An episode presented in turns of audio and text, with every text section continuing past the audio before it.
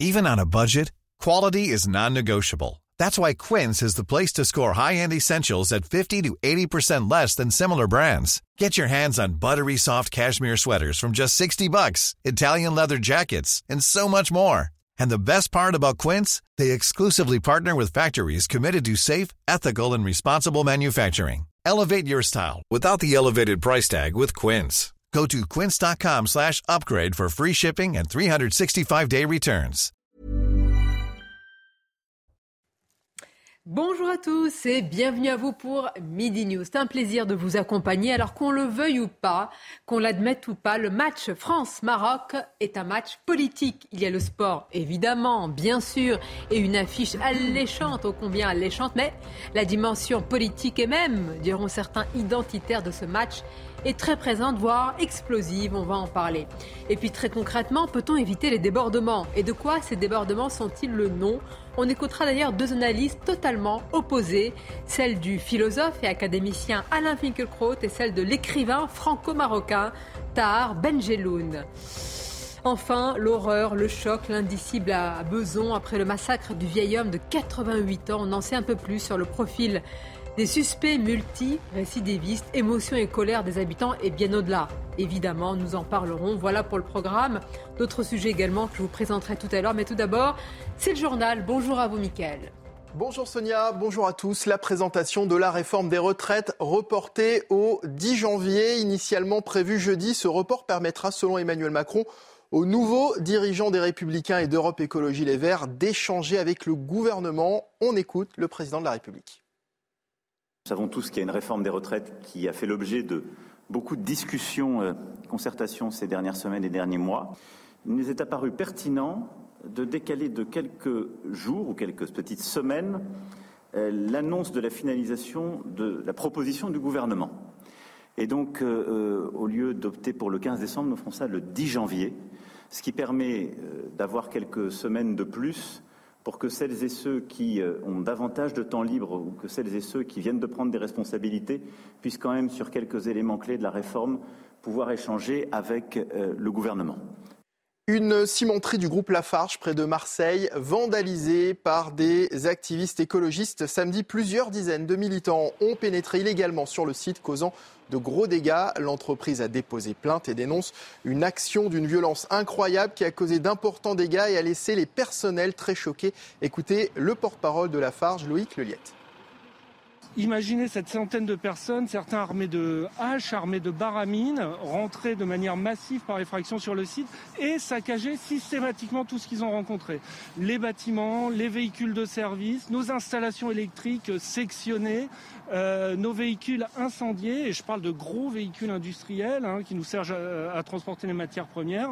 Euh, ça a été vraiment d'une violence énorme. Euh, notre personnel était là. Heureusement, il n'y a pas eu d'altercation physique. Ils ont su faire preuve d'un sang-froid remarquable.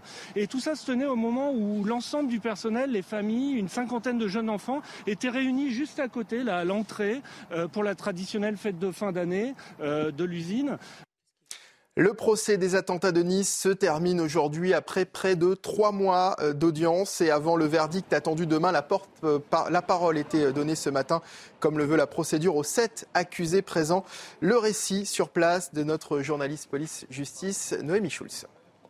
Le premier à prendre la parole, Ramzi Arefa, était renvoyé devant la cour d'assises spéciale pour association de malfaiteurs terroristes pour avoir fourni une arme à Mohamed Lawesh Boulel. Au terme des trois mois de procès, le parquet antiterroriste a requis la semaine dernière une peine lourde à son encontre, 15 ans de prison, tout en demandant à ce que le caractère terroriste ne soit pas retenu le concernant car il ne pouvait pas avoir conscience de la radicalisation du tueur. Ce matin, Ramzi Arefa a d'abord voulu parler aux partis civils. Je leur adresse tout mon courage, tous mes voeux de bonheur. Quant à moi, je l'ai dit, je suis coupable d'avoir vendu une arme sans avoir réfléchi. Ça fait plus de six ans que je n'arrête pas d'y penser. J'espère que vous l'avez entendu. Un autre accusé, renvoyé lui euh, aussi pour association de malfaiteurs terroristes, n'a pas souhaité prendre la parole. Le troisième, Mohamed Grayeb, a réaffirmé son innocence. Je ne suis pas un terroriste. Les autres accusés, renvoyés essentiellement pour des questions de trafic d'armes, ont tous eu un mot pour les parties civiles. Un seul a présenté ses excuses. Ils ont également dit leur confiance en la justice française. La Cour d'assises spéciale s'est retiré pour délibérer dans un lieu tenu secret. Le verdict sera rendu demain en fin de journée. Et puis Coupe du Monde pour terminer, pas de match euh, aujourd'hui au Qatar. Guillaume Filleul, les Bleus entament euh, ce lundi leur préparation pour la demi-finale face au Maroc mercredi. Une équipe dont les joueurs de Didier Deschamps vont devoir se méfier. Oui, le Maroc est effectivement un adversaire à prendre très au sérieux euh, pour l'équipe de France, car s'il s'apprête à disputer la première demi-finale de Coupe du Monde de son histoire, il n'a pas volé sa place. Depuis le début de la compétition, cette équipe n'a cessé de surprendre et de multiplier les exploits en terminant tout d'abord en tête de son groupe avec des victoires contre la Belgique et le Canada, puis en éliminant en huitième de finale l'Espagne et le Portugal en quart. De quoi attiser la méfiance des Bleus et d'Olivier Giroud qui a rappelé que le Maroc a d'énormes ressources mentales et d'énormes qualités. Les Lions de l'Atlas s'appuient en effet sur un état d'esprit irréprochable, mais également sur une impressionnante solidité euh, défensive avec un seul but encaissé jusqu'à maintenant. Les Bleus qui entameront aujourd'hui la préparation de cette demi-finale ont désormais 48 heures pour trouver les solutions afin de venir à bout de cette équipe marocaine. Merci Guillaume Filleul, journaliste au service sport de CNews. Et vous retrouvez à présent Sonia Mabrouk pour le début des débats de Midi News. C'est parti. Et on va justement continuer à parler de sport, de foot, mais pas seulement. Évidemment, c'est plus qu'un match, cette affiche France-Maroc avec nos invités, Maître Pierre Gentier. Merci d'être là. Bonjour. à vous. Philippe Guibert nous accompagne. C'est un plaisir. Merci d'être là. Enseignant, consultant et tant d'autres choses aussi. Naïma Fadel, essayiste spécialiste des quartiers populaires. Bonjour à vous, Naïma. Un pronostic? Non, je ne vais pas commencer. Arthur de Vatrigan, merci d'être là. Bonjour, cofondateur du magazine L'Incorrect. Pourquoi un match politique? Il y a ceux qui nient tout problème à venir en prévision du match France-Maroc et qui voient cela comme une célébration pure et simple de l'amitié euh, franco-marocaine entre les deux peuples. Alors, clairement, quand on dit que ça, on est dans le déni. Et puis, il y a ceux qui n'insistent que sur ça qui n'attendent pas beaucoup de la fiche sportive, il faut le dire, et qui s'inquiètent. Mais ils ont des raisons de s'inquiéter parce qu'ils sont dans la vraie vie. Et je voudrais insister sur ces personnes-là.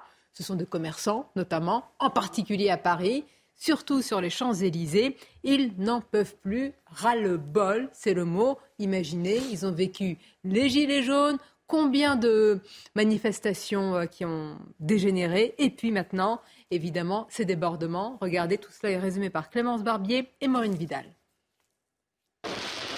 Des projectiles lancés sur les forces de l'ordre, des tirs de gaz lacrymogènes et un scooter qui brûle. Ces scènes d'affrontement entre policiers et supporters sur les Champs-Élysées ce samedi, les commerçants ne veulent plus les vivre. Accoutumés à ce type de rassemblement, ils ont pris l'habitude de fermer boutique plus tôt, comme aux eaux restaurateurs, qui fermera ses portes à 22h30 pour éviter de voir son restaurant subir des dégradations. Comme j'ai été ouvert, euh, les, ils sont mis les gaz et euh, les gens ils sauté. Il y avait 30 personnes qui sont rentrées, ils poussaient des portes et comme je mets les clés sur ensuite, tac, j'ai fermé et voilà. Par peur de ne pas pouvoir gérer la situation, Karim et sa gérante ont déjà planifié la soirée de mercredi. Ça sera la gérante ici, mais bon, je sais qu'elle va fermer aussi. Elle va fermer plus tôt, voilà. Mais je sais que je serai là aussi pour lui porter, voilà, une petite aide parce que je sais qu'elle va pas être facile, ça va pas être facile pour elle. Mais côté commerce, c'est pas vraiment une journée euh, où il faut travailler, quoi. Faut fermer les portes. Pris pour cible par les casseurs et victimes des échanges tendus avec les forces de l'ordre, les commerçants de l'avenue ont connu ce genre de situation en 2019 avec le mouvement des Gilets jaunes, où 70% des enseignes ont eu leur vitrine au minimum dégradée. Qu'est-ce que vous répondez, euh, maître Pierre Gentil, à ceux qui disent il faut arrêter d'insister sur ça, on ne sait pas ce qui va se passer, et d'autres qui disent mais c'est presque un scénario écrit d'avance bah, C'est compliqué, c'est-à-dire que euh, on est obligé d'en parler. Euh, parce que c'est pas anodin. Je veux dire, ce qui s'est passé euh, il y a quelques jours, c'était quand c'était samedi soir, si, ça, si je dis pas de bêtises. effectivement, ces, voitures qui ont été brûlées, ces gens qui ont été agressés, qui ont été volés aussi. Hein. Je vois qu'il y a beaucoup de téléphones portables qui ont été volés, notamment sur les Champs-Élysées. On est obligé d'en parler parce qu'on ne doit pas s'y habituer. Et c'est un peu ça la difficulté, si vous voulez. C'est pour ça que sur le journal de France 2, c'était 10 secondes. 10 secondes pour dire qu'il y avait une quarantaine de voitures, de scooters qui avaient été brûlées. Mais voyez justement, qu'est-ce que ça veut dire? Ça veut dire qu'on est en train de s'habituer à quelque chose, normalement, auquel on ne devrait pas s'habituer. Une scène euh, d'après-victoire à une demi-finale de Coupe du Monde, ou un quart de finale de Coupe du Monde, c'est normalement une scène de joie. C'est normalement une fête. Il y en a le eu. problème, c'est qu'aujourd'hui, c'est un exultoire, c'est un défouloir. Si vous allez sur les Champs-Élysées et personne, je pense, ici, ne fête une victoire, hormis peut-être la finale, euh, si la France gagne la Coupe du Monde, mais je connais personne à l'occasion du quart euh, de finale de la Coupe du Monde qui soit allé sur les Champs-Élysées un Français en Donc tout c'est cas un qui défouloir, soit allé sur les Champs-Élysées vu pour fêter bien sûr soir. mais parce que mais parce que c'est une zone de non-droit parce que après 22h minuit c'est un coupe-gorge enfin, c'est une évidence Les Champs-Élysées. Allez, Champs-Élysées après minuit, c'est un coupe-gorge. Je peux vous le dire, je les ai fréquentés suffisamment assez pour avoir travaillé non loin des Champs-Élysées. Je vous garantis qu'effectivement, après minuit, surtout, surtout les soirs euh, d'après euh, d'après foot, euh, c'est un coupe-gorge, oui, bien sûr. Vous avez l'air de sauter sur votre siège, Philippe. Je suis d'accord sur un point Ah. quand même avec Pierre. C'est qu'il ne faut pas s'y habituer et qu'il n'y a pas à considérer ça comme une sorte de fatalité. Là où je suis en désaccord, c'est qu'il y avait 20 000 personnes sur les Champs-Élysées euh, samedi soir et qu'il y a quelques centaines de personnes à partir de 22h30, 23h, c'est du moins ce que disent les policiers, euh, qui ont gâché la fête. Et donc je ne voudrais pas que les 20 000 personnes qui ont défilé en famille, euh, dans une ambiance bon enfant, soient assimilées à ces casseurs. Et pour en connaître quelques-uns, je sais qu'ils avaient un peu honte de ce qui s'est passé Personne après n'est le contraire, 22h30. euh, Qui les assimile. Ouais, mais je voudrais, je voudrais quand même qu'on, il faut en parler. Je suis entièrement d'accord avec vous. Mm. Je dis simplement qu'il faut parler aussi des gens qui ont défilé, manifesté leur joie. Toujours comme ça, un arbre qui tombe la- fait toujours plus de bruit qu'une forêt qui pousse, mais le sujet c'est pas ça. Non, mais la forêt, le sujet c'est que systématiquement, non mais c'est systématique. Excusez-moi, euh, je veux dire à l'occasion de la victoire euh, de l'Argentine, nous n'avons pas eu de telles scènes. Nous avons vu au contraire L'Argentine. des, des, des, euh, des supporters argentins en France qui célébraient pacifiquement, sans voiture brûlée, sans scooter brûlé. Ils étaient Euh, sur les Champs-Élysées. Et ils étaient aussi notamment effectivement sur les Champs-Élysées. Excusez-moi, on n'a pas vu ce genre de scène. Pourquoi? Alors, Voilà. attendez, vous nous direz de quoi c'est le symptôme. Moi, je voudrais aussi juste qu'on s'intéresse à ceux qui travaillent et qui sont sur les Champs-Élysées et qui subissent ça. Après, on va analyser les facteurs politiques, sociologiques, culturels. Mais écoutez, par exemple, ce que dit la maire euh, du 8e arrondissement de Paris. Écoutez même le mot qu'elle va utiliser. Alors, elle est venue souvent dans les médias, au, au gré des, malheureusement, des, des débordements avec euh, les, les gilets jaunes. On l'écoutera, on me dit, dans, dans quelques instants. Mais elle a parlé, elle a dit qu'il y a- il y a un risque de confrontation et même de guerre civile en plein dans la capitale à Paris, sur les Champs-Élysées. Merci. Alors, est-ce que nous, euh, en regardant ces images, malheureusement, on s'habitue et pour, ceux qui regardent de l'extérieur, il faut penser aussi que la capitale, tout le monde regarde ces images et se dit mais qu'est-ce qui se passe à Mais Sonia, on les a vues, ces images, euh, exactement, euh, pratiquement les mêmes pendant les manifestations des Gilets jaunes. Rappelez-vous la scène, l'Arc de Triomphe, le saccage de ce monument historique, comment les gens, euh, notamment l'ultra-gauche, on avait parlé de l'ultra-gauche, certainement aussi euh, des délinquants, des voyous euh, euh, des quartiers populaires. Faut pas, on ne va pas nier les choses, mal nommer les choses en rajoute au malheur du monde. Effectivement, on peut que déplorer que malheureusement une minorité vienne à mal mettre à mal cette, cette fête et cette joie et empêche même que des familles finalement se posent la question s'ils vont re- retourner mercredi sur les Champs-Élysées. On peut que le re- regretter. Moi, vous savez, j'ai fêté les deux matchs, celui avec le Maroc euh, et puis euh, euh, la France à Dreux. Je peux vous dire que c'était le bonheur et la joie. Et que les gens sont sortis, et pourtant, il y a une forte euh, majorité de, de personnes issues de l'immigration marocaine. alors, expliquez-nous, Vous ouais. savez ce qu'ils m'ont dit, Sonia Et je tiens à le dire parce que je leur ai promis que j'allais le dire. Ce qu'ils m'ont dit, ce n'est pas nous, on a honte. Ce sont- si ce sont des Marocains, d'origine marocaine, ils n'honorent pas le, le Maroc. Et on a sûr. honte de ces dé- délinquants. Ils m'ont été plus loin, ils m'ont dit, c'est des voyous. C'est des délinquants et il faut les traiter comme des voyous et des délinquants. Et c'est vrai que pour rejoindre ce que disait Pierre, le problème c'est qu'en en fait, et je vous assure, c'est ça qui est effroyable en fait. Et quand vous l'avez dit, je, me suis rendu compte que on a banalisé ce- ce- ces scènes-là. Moi, quand j'étais délégué du préfet, vous savez, et quand on savait qu'il allait y avoir le réveillon, c'était un état de fait, c'était le fatalisme. Et aujourd'hui, c'est à l'État de répondre d'une manière très ferme et dissuasive pour qu'il n'y ait plus de scènes Mais on ça. en parlera tout à l'heure, un, un policier sera avec nous, mais comment à chaque fois que vous renforcez le dispositif policier, ce sont des délinquants qui sont très aguerris, très mobiles et qui contournent tout cela et qui font du policier l'ennemi ou la bande rivale. On a retrouvé l'extrait justement de la maire du 8e arrondissement de Paris, écoutons-la. Déjà, il faudrait rétablir le respect de l'ordre et de l'autorité. Ça, tout le monde le demande et on a bien conscience que euh, euh, aujourd'hui, permettez-moi de remercier les forces de l'ordre, les policiers, les gendarmes sur place, qui font un travail exceptionnel, mais malheureusement, euh, ils sont débordés par cette violence toutes ces personnes qui viennent, je ne parle pas des supporters qui viennent pour fêter la victoire. Et d'ailleurs, quand on fête la victoire, on n'arrive pas avec des mortiers, pardon, ni avec des barres. Ben, normalement, non, mais Mm. normalement, oui. On ne doit pas accepter que ces personnes-là viennent pour casser.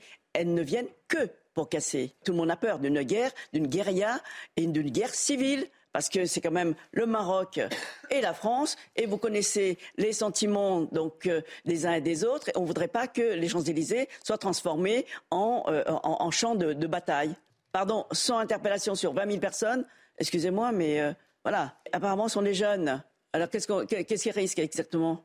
Pas grand-chose. ben voilà. Donc euh, ils vont ils vont recommencer. Maintenant, il faut empêcher ces personnes-là d'arriver sur les Champs-Élysées et, et créer une guérilla urbaine que craignent beaucoup beaucoup donc que ce soit les Français ou les touristes. hein. Franchement, euh, les mots qui sont utilisés, guerre civile, guérilla urbaine, euh, bien sûr, on parle d'une demi-finale, on, parle de, de football, de sport. Elle a raison de reprendre ces mots, la mère Euh, du À huitième partir du moment où vous avez des Français qui s'affrontent entre eux, euh, c'est une guerre civile. À partir du moment où vous avez dans des rues des barricades qui se dressent, des petites milices avec des mortiers qui attaquent des policiers et qui sont obligés de riposter, vous êtes dans un- ce qu'on appelait une guérilla. Euh, pour répondre à Maître Gentillet, si les Français ne sont pas allés sur les Champs-Élysées, c'est parce que l'équipe de France nous a un peu habitués à la victoire. Pour ceux qui sont nés avant, on n'avait pas découvert cela ce- avant 80, on, est- on, savait- on- Mhm. voilà, on n'était pas habitué à ça, mais depuis la génération de 25 ans, ils sont habitués au final tout le temps. Donc ils sortiront pas avant l'ennemi ou la finale. Euh, et justement, ce qui est intéressant, c'est que sur le France-Maroc, beaucoup de policiers m'ont dit qu'ils espéraient que l'Angleterre batte la France. Et quand on connaît l'histoire, voilà, je vous rappelle pas la phrase de Michelet, hein, la guerre des guerres, le combat des combats, euh, c'est France-Angleterre, le reste n'est qu'épisode.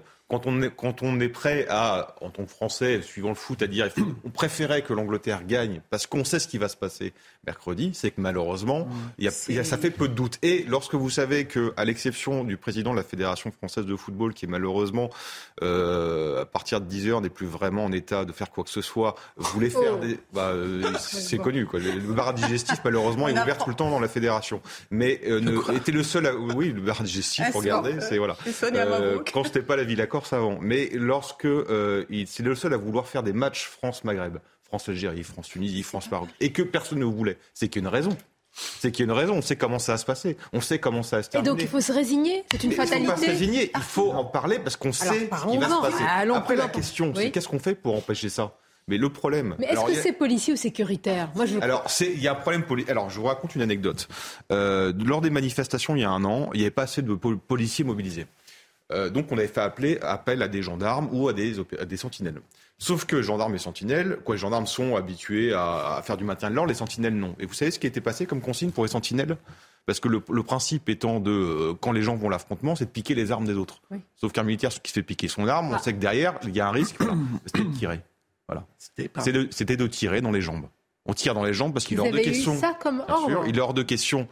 Bah, c'est du off qu'on m'a raconté, c'est ça que je vous raconte. je- je- on avait hors de tirer dans les jambes parce qu'il était hors de question qu'on nous pique un FAMAS ou quoi que ce soit, sachant que ça allait se retourner ensuite. Ah. Donc le problème, c'est qu'à part les gendarmes, qui sont, qui sont, euh, qui savent faire du maintien de l'ordre, les autres ne savent pas le faire. Or, on, sait- on a vu ce qui s'est passé avec le Maroc, on parle de Paris, mais on peut parler de Amiens, on peut parler de plein de villes. La question, c'est que là, on va se retrouver avec, euh, à l'issue de ce match, quelque chose de beaucoup plus important qui risque de, de, de, de se déclencher dans ces guérillas qui risquent de se déclencher dans plein de villes. La question, c'est est-ce qu'on a suffisamment d'effectifs pour euh, aller contre ça? Et deux, qu'avec la consigne? Parce que j'ai pas vu du tir de LBD, par exemple, m- samedi soir. 170 Or, interpellations, 100 à Justement, Paris. Les gilets jaunes, il y avait, l'un- il y avait, Bah, il y avait, on allait au contact. bah alors On donc, allait au euh, contact. Justement, c'est Ce la preuve. Là. Mais ce que vous dites justement est très intéressant parce que c'est la preuve que oui, nous avons les moyens. Moi, je me, je me souviens qu'au moment des Gilets jaunes, j'étais euh, Champs-Élysées et j'ai fait quelques manifestations. Je, je me D'accord, on souviens. va, on va pas Ah non, encourager non. les éborgneurs. Non, euh, non, les éborgneurs, c'est pas c'est ce que j'ai je- des c'est gestes. Mais ce que je vous dis, c'est que C'est justement. à géométrie variable. Non mais voilà. Et interrogeons-nous. Pourquoi, ici l'État policier, l'État macronien n'utilise pas les mêmes moyens je- Mais je de peur que ça ne dégénère encore plus. Exactement. Mais pourquoi? Mais allons plus loin. Ça veut bien dire qu'il y a une question identitaire derrière tout cela. Ça veut bien dire que si demain nous décidons de mettre les moyens de réprimer comme il se doit, voire au-delà, alors nous irons dans la situation de 2005, c'est-à-dire les émeutes, les émeutes de banlieue. Voilà pourquoi l'État ne va pas jusqu'où il devrait aller. Mais non, mais les émeutes de 2005, euh, c'était c'était des gamins, c'était des adolescents. Hein. c'était des gamins de 16 à 25 ans. Non, non, non, parce que c'est pareil, c'est les gens qui sont sur les qu'on a eu euh, de 2005, c'est souvent, oui, c'est des dealers, euh, etc. en vérité, le dealer n'avait aucun intérêt. Moi, je peux te dire, j'étais chef de projet développement social et urbain. Dans le quartier que j'avais en charge, Sonia, c'était des 13-14 ans qui s'amusaient parce qu'ils voulaient que leur... Écoute bien, ça va te faire sourire. TF1 avait mis la fameuse carte et euh, ils montraient là où ça brûlait, en fait, mm. tu vois, avec des feux partout. Et ils voulaient que leur ville soit vue sur cette carte. Je voudrais juste répondre, si vous me permettez, Sonia, à ce qu'a dit euh, Arthur. Euh, Arthur, il faut, euh, on ne peut pas analyser ce France-Maroc à la lumière de, l'histoire entre la France et l'Algérie. Ça n'a rien à voir. Ah, le Maroc n'était pas une colonie, c'était un protectorat à la demande du sultan. Il y aura eu beaucoup de choses. Il faut savoir que le maréchal Lyoté a sauvé même le patrimoine marocain. C'est pas la même histoire du tout. Donc c'est pas du tout la même histoire. et les rapports. Et tu peux, si tu vas, tu vois bien, tu peux demander aux, Français qui vivent au Maroc comment ils sont accueillis, comment ça se passe, etc. Donc ce n'est pas du tout. Et même culturellement, il y a vraiment une, une euh, faut voir même les écoles françaises comment ils sont plébiscités, etc., etc. Donc on ne peut pas par ce prisme-là. Et moi, pour le coup, tu vois, Arthur, j'ai et les gens que j'ai eus autour de moi, ils étaient heureux que ça soit un France-Maroc. Parce qu'il y avait ce sentiment, cette fraternité qui, ah. ils disaient ah mais c'est super ça va être là on va en parler et le Maroc et que l'un ou l'autre gagne alors moi en tant que binational je l'ai dit mais même les autres ils disaient ben, c'est bien parce qu'à tous les coups on est gagnant et c'est ça qu'il faut dire. Important, ce que vous dites, c'est pas la même histoire. Ça, c'est important parce que France-Algérie, je ah, pense que c'est autre chose. Mais Philippe, pourquoi vous dénoncez un fantasme à ce qui est dit par, euh, par Pierre Parce que je trouve qu'on part sur la guerre identitaire, alors que là, pour l'instant, à ce stade, on n'a pas d'éléments de guerre identitaire. On a un problème sécuritaire qui est suffisamment sérieux et important pour qu'on puisse le traiter. Est-ce que et même la comparaison avec les gilets jaunes me paraît pas me paraît pas la bonne parce que les gilets jaunes ce sont des manifestations. Si c'est un problème sécuritaire, pourquoi ça ne se passe pas aussi au Maroc? Parce que le Maroc est un État policier. Euh, est un État policier où la police n'a pas exactement les mêmes règles du jeu. C'est un État policier, mais qui est un policier derrière chaque habitant dans toutes les villes. les méthodes il y a, qui sont globalement, pas les mêmes. Eux, ils, évidemment, je ne vais pas euh, espérer que ça devienne je crois, crois pas la police marocaine. Mais vous, le Maroc est un pays. Non, mais vous, vous attaquez un policier, c'est simple. Au Maroc, tu t'attaques un policier, tu te prends 10 ans. Oui, c'est ça. Et ils ont raison. Donc aujourd'hui, c'est ce qu'il faut faire. Parce que ce qui se passe aujourd'hui avec ces, voyous, ça fait mal à la cohésion nationale aussi. Non, mais la, police au Maroc n'a pas exactement les mêmes méthodes qu'en France et je pense pas souhaitable qu'en France nous ayons les méthodes de la police marocaine. Euh, et j'adore ce pays. Mais il y a un pays de droit, hein. c'est un pays de droit, c'est une démocratie quand même. Hein. Il y a des tribunaux. Moi, j'ai de la famille qui a. je préfère avoir affaire à la police française qu'à la police marocaine bah, personnellement. C'est vrai que. Euh, j'ai oublié que tu étais de gauche. Je peux vous faire écouter euh, quelqu'un qui vit au Maroc. Ça avec le fait d'être de gauche, Neymar. La police marocaine est très violente. Faut arrêter. Bah, elle est d'autorité, de fermeté. Aujourd'hui, elle l'a dit tout à l'heure, Sonia. Aujourd'hui, bien pouvoir finir ma phrase. Non, mais juste hein. Philippe, pour te dire ça et pour rejoindre Pierre, on peut pas rester comme ça. Parce que tout ce problème de débordement, à qui ça fait mal? Mais ça fait mal aux gens issus de l'immigration qui veulent vivre dans ce pays, qui veulent contribuer à ce pays, qui ont, en ont marre que d'être amalgamés et que leurs enfants sont amalgamés. Et moi, qui a des enfants qui sont bien éduqués, qui travaillent bien, qui sont vraiment dans la méritocratie, j'en ai marre qu'ils soient amalgamés dans ce cas-là. Mais tu as raison. Tu vois Donc on rend service à la patrie en réagissant avec autorité et fermeté. Excuse-moi, Philippe. Non, non, mais je partage en plus ton sentiment. Euh, je voulais simplement dire problème sécuritaire. À qui et à, à qui a-t-on affaire? Moi, j'aimerais en savoir un petit peu plus sur les quelques, parce qu'encore une fois, c'est quelques centaines de personnes. C'est des centaines de trop. Nous sommes tous euh, d'accord. Des centaines de personnes qui sont visiblement organisées, qui ont des méthodes. C'était le témoignage de, Mathieu Gallet hier sur votre votre antenne, euh, qui s'adaptent au dispositif policier. Donc, c'est des personnes qui ont l'habitude de se confronter aux policiers, d'aller à la castagne contre les policiers. Donc, j'aimerais. Alors, il y a plusieurs hypothèses. Ce sont des hypothèses. Première hypothèse, c'est que ce sont des personnes qui sont dans les trafics de drogue et qui ont l'habitude de combattre contre les policiers et qui profitent de l'opportunité d'une soirée comme celle-là pour continuer et amplifier avec une plus grande impunité leur guérilla contre les policiers. Première hypothèse. Deuxième hypothèse, euh, ces personnes n'étaient pas forcément toutes marocaines et qu'il pouvait y avoir des black blocs qui, dans le, leur stratégie d'affrontement avec les policiers, euh, Mathieu Gallet disait qu'ils avaient des méthodes comparables à celles des black blocs. Donc on ne peut pas exclure non plus qu'il y ait euh, des black blocs qui soient venus euh, là aussi profiter. Les black blocs, on les voit arriver. Hein. Et ils sont ouais, on les voit arriver, mais on n'arrive jamais à, les limite, contrôler. Hein, euh, Philippe, ils sont, quand ils arrivent, ils sont plus de 100, donc ça ferait beaucoup, beaucoup vous plaît, plus de monde peu importe que si, combien ils combien étaient, même, je crois qu'on a vu des choses qui sont intolérables en réalité. Évidemment que c'est intolérable. Quand même, je pose la question par rapport au Maroc. Vous avez raison, il y a l'aspect sécuritaire. Mais je voudrais qu'on écoute, vous allez me dire ce que vous en pensez. C'est un acteur qui vit euh, oui. là-bas, au Maroc, Gérard Lanvin. Écoutez les, les mots qu'il a choisis pour décrire, je veux dire, la, dualité d'une telle situation. La fraternité euh, franco-marocaine, ça représente l'essentiel. Je veux dire que quand je vois ce qui se passe dans Paris après un match comme ça, en fait, euh, Paris se transforme au moindre plaisir en guérilla urbaine. Vous voyez, ici, c'était la joie, l'allégresse, la, le partage, la convivialité, la belle émotion. Et à Paris, on casse les abribus, on casse tout pour se dire putain, c'est super, la vie est belle quand on se frite la gueule. Donc nous ici, on a l'avantage d'avoir un peuple beaucoup plus, beaucoup plus apte à comprendre une émotion populaire.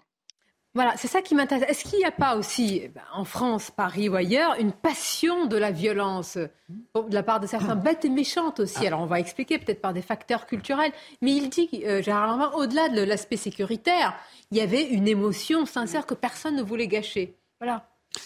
Bah, le problème, c'est qu'on on dit que vous disiez que c'est des gens qui sont habitués, mais en même temps, on sait, je peux vous dire à chaque, à, à quel moment en fait ils vont arriver. Mm. Vous avez le 31 décembre, vous avez le 14 oui. juillet, vous avez des matchs à chaque fois. Donc pendant 10 ans, vous êtes habitué ou 10, 15 ans selon leur âge à sortir, euh, monter à la capitale comme on dit, pour aller taper mmh. du flic ou casser des choses.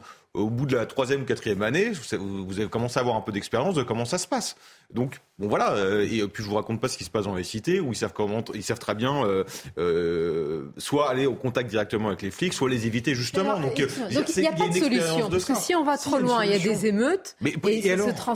Mais, et alors, s'il y a des émeutes, c'est-à-dire qu'à partir du moment où il y a des émeutes, ça veut dire qu'ils savent très bien que si on va trop loin. Mais vous n'êtes pas si au pouvoir, on... ceux qui sont au pouvoir en ont peur, Arthur. Ah ben c'est bien le problème. Ils sont là pour maintenir aussi. Une... Mais non, mais le, ils sont là. Un équilibre. Et c'est pas qu'une question d'équilibre, parce que là, vous avez un déséquilibre aujourd'hui.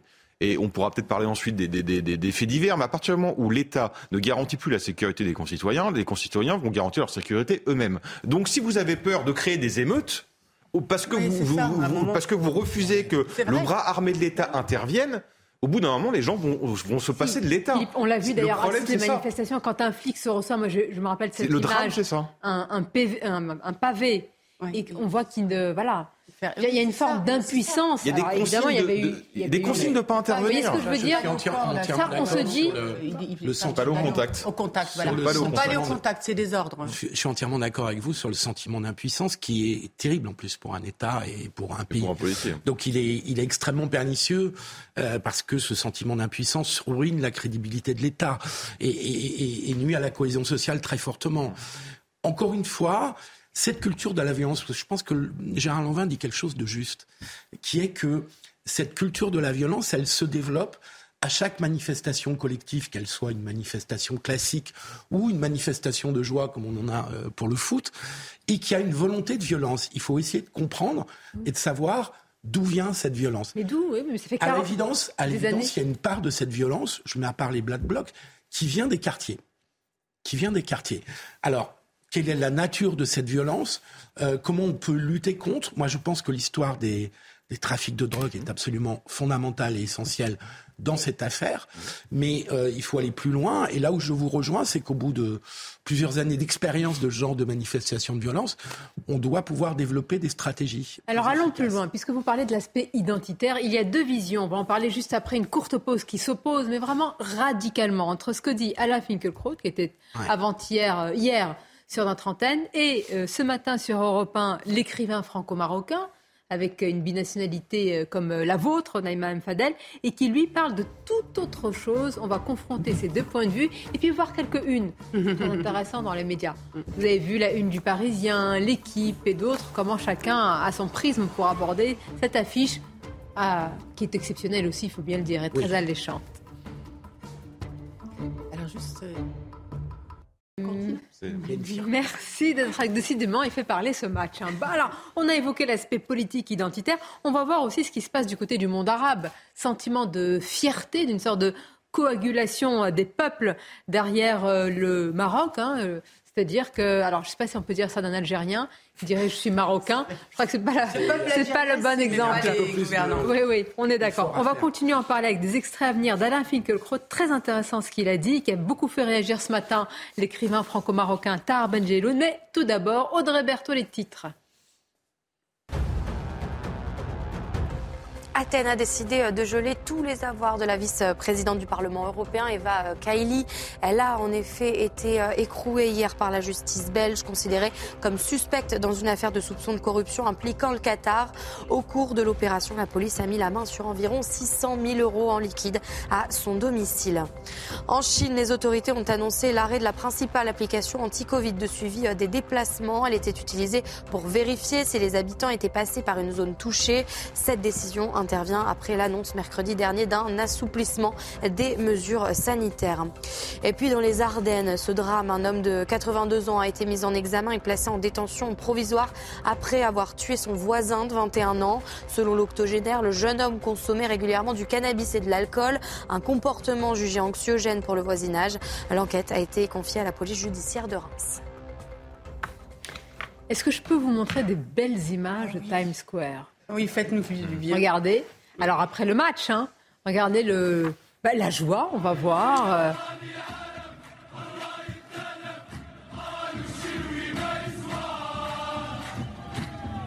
Philippe, il connaît ça. Hein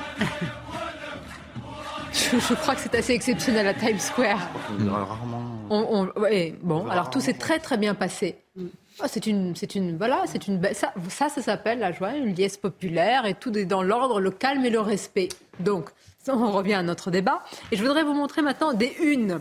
Alors, il y a des unes que vous avez euh, retenues. Je voudrais vraiment savoir ce que vous en avez pensé. L'équipe. L'équipe. Est-ce qu'on peut commencer par l'équipe? On va la voir. Alors ça, ça m'a... Les demi-frères. Non. Pas les frères ennemis, les demi-frères. Vous êtes d'accord? Vous... on est cousins, ouais. Mais pourquoi les demi Oui, mais parce qu'en plus là, vous avez en fait euh, Hakimi et Mbappé qui sont euh, des meilleurs potes au PSG, alors que c'est une équipe ah. où tout le monde se déteste, ah, donc ils jouent aussi là-dessus. Au-delà des deux joueurs qui sont. Non, mais ça joue aussi là-dessus. C'est pas anodin que. Ah, bien sûr, il y a ça, mais c'est pas anodin qu'ils mettent ces deux joueurs-là aussi, parce que Mbappé n'a pas a priori de racines marocaines, je crois pas. Donc il y a. Euh... Oui, c'est pour ça. Donc ça... Sa maman, effectivement. Maman euh, le Parisien. Alors le Parisien. Alors là, le choix. Regardez, la belle rencontre. Bah, ils vont déchanter mercredi. Hein. Mais arrêtez bah non, mais bien. arrêtez, mais la majorité des gens, mais je vous assure. Mais Naïma, on ne parle pas forcément des Marocains. C'est un peu la méthode Coué. Oui, bah, voilà, mais tout va bien se passer, tout va bien se passer. Puis non, en fait, mais en fait, le fait de... On espère que ça va bien se passer, mais on ne faut pas être angélique. Oui, mais il ne faut pas être angélique. Mais on n'est pas angélique. Non, mais eux, oui, voilà, le C'est ce qu'on dit. Oui, mais. Euh... Donc, euh, ça rappelle la France Black Blanc Mais c'est un choix éditorial qui est, qui est compliqué parce que là, on en parle et à chaque fois, je ne cesse de dire c'est une belle affiche parce que c'est le cas. Il y a quand même une dimension sportive sans nier le fait que de tels débordements de violence sont totalement inacceptables. Ne pas. Mais, voilà. mais vous avez raison que dans un grand journal télévision, on ouvre et on fasse ça en une ligne. Oui, c'est ça. Bien sûr. Euh, c'est déconnecté de. Le journal L'équipe, c'est un journal de sport, c'est le quotidien sportif. Donc, qu'il se fasse une, une ah comme ça, c'est logique. Ah oui le Parisien. Euh, je ne je, je, rappelle pas la une de la veille et la une, et la, je sais pas quelle une ils feront le lendemain, on verra. Mais malheureusement, moi, ça me rappelle un peu la France Black Bomber. Vous savez ce qu'on avait essayé de nous, nous, nous vendre après. Malheureusement, euh, après on risque de faire des déçus. Quoi. Il y a quand même malheureusement plus de risques d'avoir des débordements que d'avoir une célébration. Ça s'est bien passé en 98. 98, ça c'était. Mais, ouais, mais sauf que ça s'est bien passé au foot. Euh, politiquement, euh, le, ah ça n'existait pas en fait. C'était un mythe. La France Black Bomber, on a essayé d'utiliser ah le foot politique pour, euh, sur des terrains politiques en disant regardez, une grande fraternité. Et, et, en fait, c'était. Bah, mm. Et c'était là où on avait parlé beaucoup du vivre ensemble. Ce que dénonce, et c'est là où je voudrais vous montrer les propos hier d'Alain Finkielkraut. Alors lui, il dénonce l'illusion de vivre ensemble. Alors, et il parle d'une forme de francophobie. Écoutons-le il y a aujourd'hui des supporters qui, non contents de célébrer la victoire de leur pays d'origine, se doivent de euh, taper, de détruire, de saccager tout ce qui bouge et de, s'acharner aussi euh, sur les policiers. C'est une preuve supplémentaire que la francophobie est un sentiment de plus en plus répandu en France. Nous ne sommes pas à l'abri d'une bonne surprise, mais j'ai toutes les raisons de m'inquiéter. Donc francophobie, autrement dit, euh, une haine euh, de ce que représente de près ou de loin la France, donc une volonté de casser, de brûler, d'humilier, de, de, de, voilà, de blesser la, France. Pardonnez-moi, c'est pour ça que les mots ont leur importance. Francophobie, phobie, ça vient du grec phobos. Phobos, c'est la peur. C'est pas la peur des Français, là en l'occurrence le sujet. C'est la haine. encore une fois, excusez-moi, je, suis un peu tatillon avec les mots, mais ce n'est pas du tout la même chose. C'est bien la haine de la France ici qui est avancée par une partie, pas tout le monde bien évidemment. Euh, et moi, moi, ce que je vois et ce que j'ai vu samedi soir euh, à travers les images qui étaient diffusées, c'est qu'il n'y avait pas seulement les drapeaux marocains, il y avait aussi les drapeaux algériens. Je pense qu'il y a un front maghrébin ici en fait qui s'installe tout naturellement. Pour deux raisons. Un, parce que le Maroc est en demi-finale. Et aussi, deuxièmement, parce que, effectivement, euh, tout ce qui est prétexte à haïr la France, à, taper sur la France, comme les débordements qu'on a eu samedi soir aux Champs-Élysées, eh bien, ça euh, mobilise une communauté qui dépasse le Maroc. La France qui est en demi-finale, il n'y a pas de fierté européenne. Non, il n'y a pas de fierté européenne, c'est bien. à mon avis, l'anglais va pas se balader avec un drapeau français. Nous sommes d'accord, ni le portugais, ni l'espagnol, etc. Mais fierté arabe, est-ce que est-ce que c'est euh, vous le dites en, disant attention danger?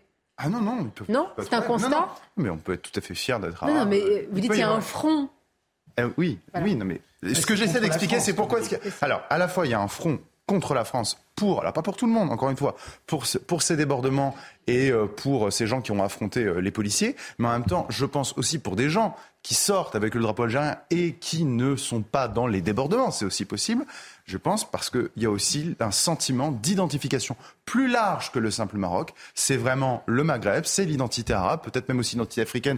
Vous parliez, euh, je crois, tout à l'heure de Porte d'Orléans avec cette fois-ci des Africains qui, se sentaient fiers, parce que c'est la première Mais est-ce que, Alain là, est-ce que pour vous, Philippe, c'est une vigie qui nous alerte sur les dangers qui nous menacent et à venir, ou est-ce qu'il souffle sur les braises? C'est ce qui m'intéresse. Je, trouve qu'il pousse trop loin, qu'il généralise un raisonnement. Euh, il peut y avoir de la francophobie, et notamment, on sait bien que les relations entre les Algériens, enfin le, rapport entre les Algériens et la France, et par exemple, on le disait tout à l'heure, n'est pas du tout le même que celui des Marocains avec la France. Le ressentiment contre la France est beaucoup moins important chez les Marocains que, chez les Algériens pour des raisons historiques. Donc c'est pour ça que front maghrébin, je, et puis ne parlons pas de la Tunisie parce que c'est encore autre chose, euh, et c'est encore une autre relation à la France. Donc il y a du ressentiment contre la France. Euh, chez les Algériens et chez une partie des Algériens ou des Franco-Algériens qui vivent euh, dans notre pays. Pour certains, ils ne connaissent même pas l'Algérie ou le Maroc. Hein, je dois préciser, ils sont en deuxième, troisième génération, ils ne connaissent pas le pays, ils sont pas retournés, ils ne parlent pas la langue, ils ne connaissent ni la culture, mais voilà, ils, haïssent le pays où ils sont nés contre le pays dans lequel ils Fantasmés, hein, très souvent. Ah Parce que si on leur demande d'aller habiter là-bas et d'y rester, j'aimerais bien savoir ce que ça, va donner. beaucoup plus compliqué, euh, notamment du point de vue matériel. Il y a deux choses qui se, qui se rencontrent. Si je peux juste terminer d'un mot. Donc je, je, trouve que l'expression front, front maghrébin hmm. me paraît discutable. Après, encore une fois, qu'il y ait une minorité qui profite de ces événements pour faire valoir ses sentiments mais à de dire minorité.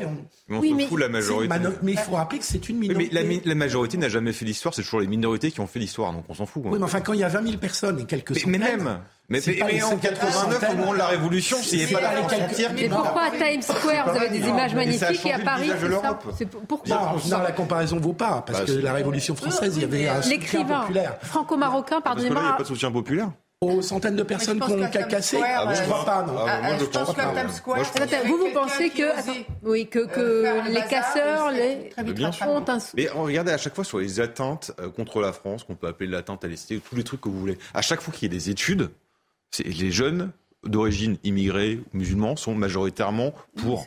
voilà. Et pourtant, je vous promets qu'heureusement qu'il n'y a pas des profs qui se font agresser tous les jours. mais... mais... le soutien, quand vous posez la question, malheureusement, ils remettent pas, ils n'attaquent pas, ils ne remettent pas en question ce qui s'est passé. Donc malheureusement, oui. Mais si vous pouvez me permettre, il y a juste deux choses qui se heurtent dans cette histoire.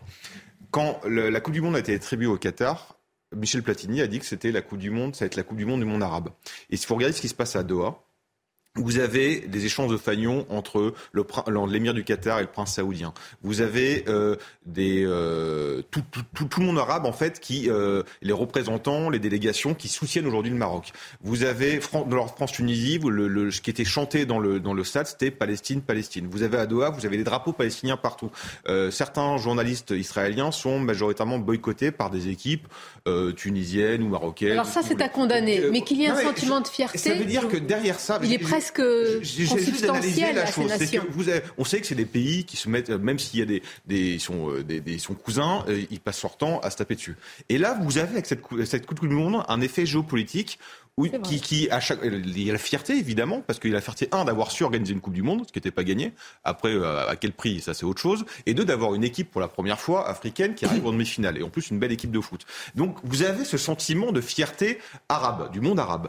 Et en même temps, alors que euh, au départ, rappelez-vous. Je repose euh, Maxime, en quoi il est gênant? Je dis pas qu'il est gênant. Je dis que vous avez deux choses qui se rencontrent. Il y a cette fierté-là qui inonde le monde, le monde le voit, et en même temps en France pardon, mais c'est une maladie de dire ça, mais les jeunes issus de l'immigration ou l'immigration de deuxième, troisième, quatrième génération, ce que vous voulez, je veux dire, qui passe son temps à attaquer les symboles français. Arthur, c'est pas une nouveauté. J'ai posé la question ce matin à un écrivain franco-marocain, Tahar Benjeloun. Je lui ai dit, mais comment vous expliquez que certains de ces jeunes qui connaissent pas du tout le pays, le Maroc, s'identifient davantage au Maroc qu'à la France? On ne va pas sonder les cœurs et les reins, mais comment vous expliquez ce phénomène d'identification et quelque part de rejet de la France? Écoutons-le. Oh, il exagère, il exagère. Il y a bien sûr des débordements, bien sûr des imbéciles qui sortent casser, casser des, vitrines. Bien sûr, il y a toujours des, salopards qui viennent gâcher la fête. Mais, mais je ne sens pas, en tout cas, moi, là, j'étais à Casablanca le jour de, la, qualification. J'étais dans, la foule. Euh, il y avait des, centaines de milliers de gens. Personne, mais personne n'a dit un mot contre la France. Personne n'a dit. Tout le monde fêtait avec joie la qualification et le fait qu'il va euh, jouer. Mais c'est un peu le, fascisme des, salopards, parce que finalement, euh, il, faut prendre la chose comme une fête, comme une joie, pas du tout comme une confrontation militaire. Parce que tous ces gens-là qui, qui, font ces, ces, débordements, on dirait qu'ils viennent en ville, ils descendent avec des barres pour casser. Mais il y en a toujours eu. Mais on ne peut pas généraliser et dire qu'il y a une francophobie en France, comme dit Alain Fickelkraut. Alors, il y en a toujours eu? Non, c'est faux. Enfin, je dirais encore une fois, euh, je reprends l'exemple tout à l'heure. Dans le match France-Argentine, enfin, euh, pardon, excusez-moi, lorsque l'Argentine se qualifie, est-ce qu'on a des débordements? Est-ce qu'il y a des gens qui viennent pour brûler, pour détruire, pour s'en prendre aux policiers? Non. Donc quand on dit à chaque fois, non, parce qu'encore une fois, à chaque fois qu'on nous dit. Les, les, Portugais, bah, les Portugais justement, ils sont trois fois plus nombreux, trois fois plus nombreux que les Marocains. Bah, oui, trois fois plus nombreux que les Marocains en France. Excusez-moi, il n'y a pas de débordement euh, avec la communauté euh, portugaise quand le Portugal est qualifié. Donc en fait, la question, quand on dit à chaque fois, mais c'est une minorité, c'est une minorité, mais c'est évident. La question qu'on doit se poser, c'est pourquoi systématiquement on a plus souvent une minorité où ça dégénère avec par exemple ici le Maroc ou ça aurait pu être le cas avec l'Algérie qu'avec le Portugal ou l'Argentine où nous n'avons Et maintenant, qu'est-ce qu'on fait Comment prévenir en cas d'éventuel débordement après quand même ce match Il faut le qualifier ainsi et il est qualifié ainsi à un haut risque puisqu'il y a des renforts de policiers. Nous sommes en direct avec Jérôme Jiménez. Bonjour à vous. Vous êtes porte-parole Île-de-France UNSA euh, Police. Euh, Jérôme, est-ce qu'il y a euh, je veux dire, une parade, une solution Ou est-ce que vous, policiers et vos collègues, vous dites, bah, malheureusement, quand il y a ces matchs à haut risque, il va y avoir de la casse et on va tout simplement essayer de, minimiser un petit peu, enfin, en tous les cas, de, de, je veux dire, de parer à tout ça ce qui est déjà bien triste, hein, Sonia, vous l'avez rappelé, c'est que la France et le Maroc sont en demi-finale de la Coupe du Monde, un parcours, euh, un très beau parcours sportif sur, cette Coupe du Monde, et déjà on parle de matchs sensibles et peut-être périlleux.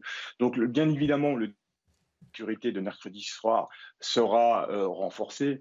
Euh, tous les points euh, sensibles de la capitale seront étudiés avec des contrôles préventifs en amont qui n'ont peut-être pas été faits samedi dernier, c'est-à-dire qu'on a eu une vague de... Et non, et je tiens aussi à préciser, ce ne sont pas des supporters hein, qui sont venus ah. affronter les forces de l'ordre, mais ce sont des délinquants, des voyous qui étaient juste là pour semer la zizanie, affronter les policiers et éventuellement casser, piller des magasins comme on connaît sur les Champs-Élysées, parce que quand on peut rentrer dans ces magasins, vous le savez très bien, il y a un bénéfice net, si je puis dire, qui est fort intéressant pour tous ces voyous. Euh, donc euh, oui, euh, c'est quand même bien malheureux d'en arriver là. Je pense que ce que vient de développer Pierre Gentil est assez, je souscris pleinement. On peut s'interroger pourquoi, quand le Portugal, hmm. lui, gagne, on ne se retrouve pas avec des, des, scènes de la sorte sur les, sur, sur, enfin, sur, sur, les grandes villes. Après, je vous rappelle également, j'ai lu à Montpellier, il y a eu entre 7 et 8 000 personnes qui se sont rassemblées hmm. place de la Comédie.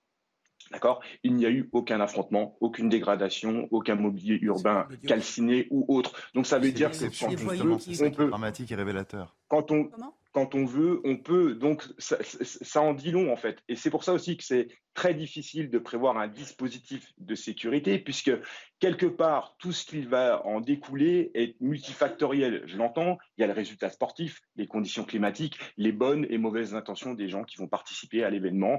Et euh, c'est bien malheureux.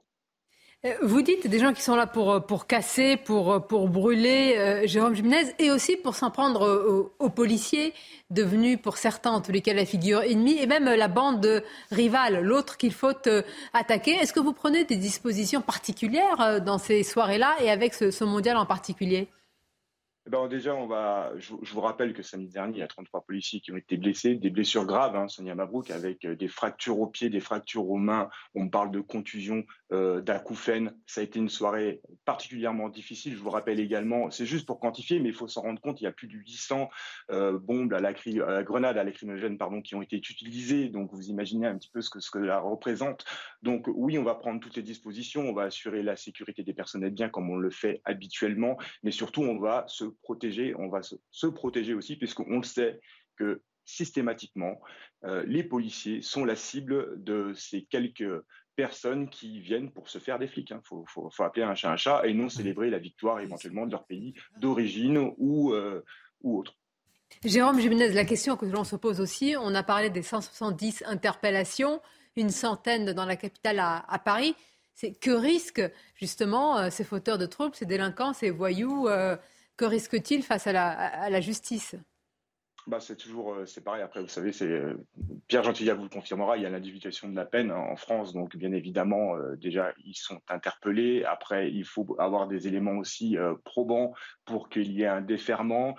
ils ont été placés dans la majorité en garde à vue pour des faits de violence, détention de mortier ou dégradation c'est assez compliqué. Euh, je crois que, les, bien évidemment, on, le voit régulièrement, même sur les manifestations, quand vous interpellez euh, une centaine de personnes, je ne sais même pas si vous avez une vingtaine de personnes qui sont déférées, les suites judiciaires ne sont pas souvent à la hauteur. Si on avait une réponse pénale, mais on le répète tous les jours, toutes les semaines, ça doit être un petit peu pénible, mais si on avait euh, quelque part une réponse pénale plus forte, peut-être, peut-être qu'on aurait pu, on n'aurait pas ces scènes que l'on a régulièrement en France avec des personnes qui se sentent en totale impunité et qui se permettent euh, des débordements euh, en tout genre. Enfin, moi, ce qui me dérange personnellement, je suis un grand amateur de sport, ce qui me dérange, c'est que, bien évidemment, mercredi soir, je n'irai pas avec mes enfants sur les Champs-Élysées parce que je voudrais éviter de prendre des risques inutilement. Bah, vous avez tout résumé, c'est ça ce qui est malheureux. En tout cas, merci beaucoup Jérôme Jiménez, merci d'avoir livré votre point de vue et justement votre expertise sur ce sujet. C'est ça qui est triste. Ah, bien sûr, c'est ça. C'est que c'est confisqué. Et, on le sait, et ça fait des années, et c'est vrai que c'est une minorité. Ce qu'il faut dire, ce qu'il faut dire aussi, j'y pensais tout à l'heure parce qu'on en parlait justement, euh, la question de savoir c'est pourquoi est-ce que ça se reproduit. Après tout, on pourrait dire c'est pas ces histoires de débordement, c'est pas propre. Euh, par exemple, le Marche France-Maroc, on sait que quand il y a une soirée de, soirée de fête, vous parlez, je crois, du 31 décembre, on sait que le 31 décembre, mmh. personne ne va sur les Champs-Élysées après 22 heures ou de toute manière la nuit. Pourquoi? Il faut se poser la question, et je, enfin, j'essaie d'apporter un début de réponse. Il y a un film qui est sorti en 2013, s'appelle American Nightmare. Je ne sais pas si vous l'avez vu, je vous invite à le regarder, il est très intéressant. Euh, ce film raconte l'histoire d'une société totalement pacifiée, à l'exception d'une journée. Une seule journée où on peut tuer absolument tout le monde. Des fouloirs. Et vous avez des riches qui se barricadent, des fouloirs. Et le parallèle que je fais avec ce film, tout à fait euh, très intéressant, c'est dire que justement, comme depuis des années, on a laissé faire. Comme on a une impunité pénale, parce que les gens, là, il y a 74 interpellations, j'attends de voir combien vont être condamnés. Eh bien, évidemment, s'instaure une forme d'habitude. Elle est répétée année après année. Pour prendre l'exemple du 31, ça se répète année après année. Donc, Ces délinquants se disent, bah, c'est bon. Pardonnez-moi, ça devient presque une tradition, là. Oui, on institutionnalise. Ah oui, c'est mieux que ça, c'est une coutume. C'est une coutume qui s'est instituée, c'est un défouloir qui s'est institué. Et, et j'ai envie de dire, ça rentre presque euh, je ne vais pas dire dans notre droit, malheureusement. Non, mais, non, mais vous avez entièrement raison. Et dans notre imaginaire collectif, de voir ces images-là, le 31 décembre, vous avez raison. Il ne faut pas sous-estimer le mot, même si on peut employer un autre mot. Il y a la Finkelkraut, francophobie, on peut appeler la haine de la France, mais deux, deux, deux choses. À Amiens, samedi dernier, à la mairie, un drapeau français était décroché pour mettre un drapeau marocain. Premièrement, euh, quand on attaque la police, c'est le symbole, c'est le bras armé de l'État, donc de la France. Euh, et ensuite, il y a quand même derrière ça une légitimité de toute cette violence par une partie de la gauche euh, qui a toujours dit, vous... en fait, comme on a l'impression que cette Coupe du Monde, c'est la Coupe du Monde décoloniale. C'est-à-dire qu'au nom de tous les péchés de la France, on a le droit de faire tout ce qu'on veut, donc, et notamment de péter. Juste un dernier mot sur la gauche, c'est assez amusant. Vous regardez toute une partie de la gauche, notamment intellectuelle et médiatique, a parlé beaucoup de boycott de la Coupe du Monde au début et ce film maintenant en train de ah fêter la victoire du Maroc. Donc ça participe aussi de cette euh, revendication vis-à-vis de la France. Ah c'est vrai que les boycotteurs, euh, si je puis dire, on les entend plus ah beaucoup. Oui, Ah ben si, oui, ce film en fait Oui, allez-y Philippe. Quand même, euh, sur le Qatar, il y aurait beaucoup de choses à dire. Quand même, bah, D'accord. Moi, ce qui m'a gêné, c'est que le boycott est un échec complet, qu'on est tous entraînés par la passion du football, la passion populaire, même très au-delà des gens qui aiment le football. Ok, donc c'est un échec. Ceci dit, si euh, les personnes qui ont voulu boycotter n'avaient pas le soulevé le problème du Qatar, il n'y aurait pas eu grand monde pour en parler. Parce que quand même, sur le Qatar, il y aurait quand même beaucoup de choses à dire, et pas simplement sur la construction des stades, où il y a eu quelques centaines de morts chez les euh, Pakistanais. Mais est-ce qu'on le dit avec un pull avec des manches arc-en-ciel, comme la ministre des Sports, Amélie euh, Oudéa-Castéra, dans une tribune Est-ce qu'au-delà de la communication, qu'est-ce qu'on peut, comment on peut changer véritablement les choses? Il faudra changer de ministre déjà, parce que depuis qu'elle est en poste, elle fait que des bêtises. Non, mais il faut c'est en tout cas, c'est une bonne chose d'avoir souligné que le Qatar, il y a un point qu'on ne souligne jamais sur le Qatar. Je voudrais juste terminer là-dessus. Les grands financeurs des frères musulmans en Europe s'appellent la fondation du Qatar, c'est Georges Malbruno qui a écrit un livre hyper documenté sur la question. C'est un sujet interdit. Donc, Oh, ça peut-être se réouvrir avec ce qui s'est passé avec l'Union européenne. D'accord, le boycott a été un échec et on est tous euh, tombés dans, le, dans la passion sportive et c'est comme ça. C'était bien quand même de poser quelques questions sur le Qatar. Oui, on, les a posées en chatouillant, en ayant tellement peur de les poser. C'est une difficulté parce que si on fait ça, excusez-moi, on doit la poser. Il y a énormément d'États pour lesquels ça va être compliqué, compliqué parce que là, on le pose pour le Qatar, parce qu'il y a la question des homosexuels, il y a la question de la démocratie. Mais je veux dire, à ce moment-là, si demain, vous voyez, il y a la Coupe du Monde oui, bien sûr, la situation des femmes. Si demain, si on met de la politique dans le sport, on va pas s'en sortir, hein, parce que si demain il y a, une Coupe du Monde aux États-Unis, je vais vous dire une chose euh, les Irakiens et, tous les gens qui sont Emmanuel Macron, mercredi, il sera au Qatar et une majorité de Français ne vont pas lui en vouloir d'être là pour soutenir les Bleus. au contraire, ils n'irait pas, ils lui en voudront. Ils lui en voudront. Une pause, c'est la pause. Dites-moi. Non, je voulais juste vous dire que vous savez que l'hymne marocain musical, c'est Léo Morgan qui était un capitaine lors du protectorat, et c'est lui qui a fait l'hymne marocain. Et après, le roi Hassan II a fait faire les paroles par un grand poète marocain. Voilà. Je croyais presque que vous allez nous les euh, entonner, mais c'est déjà une très belle conclusion pour cette première partie. mais vous avez raison. voilà, qui n'a rien vous avez raison. Je voulais souligner. On va continuer. On marquera une pause. On, on, écoutera parce qu'on m'avait dit c'est évident qu'Emmanuel Macron ça sera euh, sur place euh, mercredi. C'est pas évident pour tout le monde les oppositions. Alors là, c'est un peu je trouve grincheux. Hein. Euh. Ah, ils ont la lumière. Ah oui, parce que là, on ne peut pas en vouloir à Emmanuel Macron sur tout, tout et n'importe quoi à un moment. On... les écoutera et puis on parlera de ce qui s'est passé à Besançon. Là, c'est vraiment le choc, la barbarie, l'innommable, l'indicible. On n'en sait plus sur les suspects multirécidivistes. Mm. Et là, vraiment, bah, c'est un pédigré euh, bon, long comme le bras. Et la question qui est difficile que je pose à chaque fois, quel je veux dire, comment la poser d'ailleurs? Est-ce qu'on peut encore insérer un jour de tels individus? Bonne question. Parce que dès, qu'ils étaient mineurs, ils ont commencé. On en parle juste après, à tout de suite. Euh, Merci d'être avec nous en direct. Nous serons dans quelques instants à, Beson après l'horreur, le choc, je disais l'innommable et l'indicible par rapport à ce qui s'est passé. Et puis nous, en savons plus sur le, parcours, en tout cas le portrait de ces deux multi-récidivistes. Mais tout d'abord, c'est le journal. Rebonjour à vous, Mickaël. Rebonjour Sonia, bonjour à tous. La présentation de la réforme des retraites reportée au 10 janvier. Selon le président de la République, ce report permettra aux nouveaux dirigeants des Républicains et d'Europe Écologie Les Verts d'échanger avec le gouvernement. Initialement euh, prévu jeudi, à quelques jours de Noël, ce texte très controversé que les nombreux opposants se préparent à bloquer par tous les moyens. Une cimenterie du groupe Lafarge près de Marseille vandalisée par des activistes écologistes. Samedi, plusieurs dizaines de militants ont pénétré illégalement sur le site, causant de gros dégâts. L'entreprise a déposé plainte et dénonce une action d'une violence incroyable qui a causé d'importants dégâts et a laissé les personnels très choqués. C'est ce que nous explique Stéphanie Rouquier. L'usine Lafarge est encore à l'arrêt aujourd'hui. Les 200 salariés sont présents sur site pour aider à la remise en fonction car les dégâts sont considérables. Des barrières ont été coupées, des câbles et installations électriques sectionnés, de gros véhicules industriels incendiés. Les dégâts sont en cours d'estimation. Parallèlement, les gendarmes sont encore sur place pour mener la suite de l'enquête. Il faut savoir que Lafarge a porté plainte hier. Alors le porte-parole national dépêché sur place nous a expliqué que l'attaque a été très rapide violente et au même moment, une centaine de salariés et leurs enfants étaient réunis à l'entrée du site pour la fête traditionnelle de fin d'année. Un employé a prévenu rapidement les familles et tout le monde a pu partir sans croiser les militants qui s'étaient introduits dans l'usine. À noter que cette usine justement est sécurisée, mais elle se trouve sur un site très vaste, impossible de parer une telle attaque. Le porte-parole a d'ailleurs ajouté que la sécurité de tous les sites de la Farge France a été renforcée aujourd'hui. La vaccination repart à la hausse en France alors que les fêtes de fin d'année approchent à grands pas. Le nombre de personnes qui ont fait leur dose de rappel a été multiplié par deux ces huit derniers jours et les patients se pressent dans les pharmacies, comme nous explique cette infirmière libérale interrogée par Valentine Leboeuf et Pierre Emco. On a de tout, on a des jeunes, de jeunes ados et puis on a des jeunes adultes. Ah, euh, vraiment la tranche 30-50 ans, euh, ils savent qu'ils vont aller dans la famille, qu'ils vont aller voir les grands-parents, et eux, ils viennent vraiment de façon spontanée euh, pour, pour, se faire revacciner. Et puis après, on a les personnes très âgées. on en a même qui ont fait des sixièmes doses parce qu'ils passent le cap des 95 ans, et pour eux, c'est une sécurité.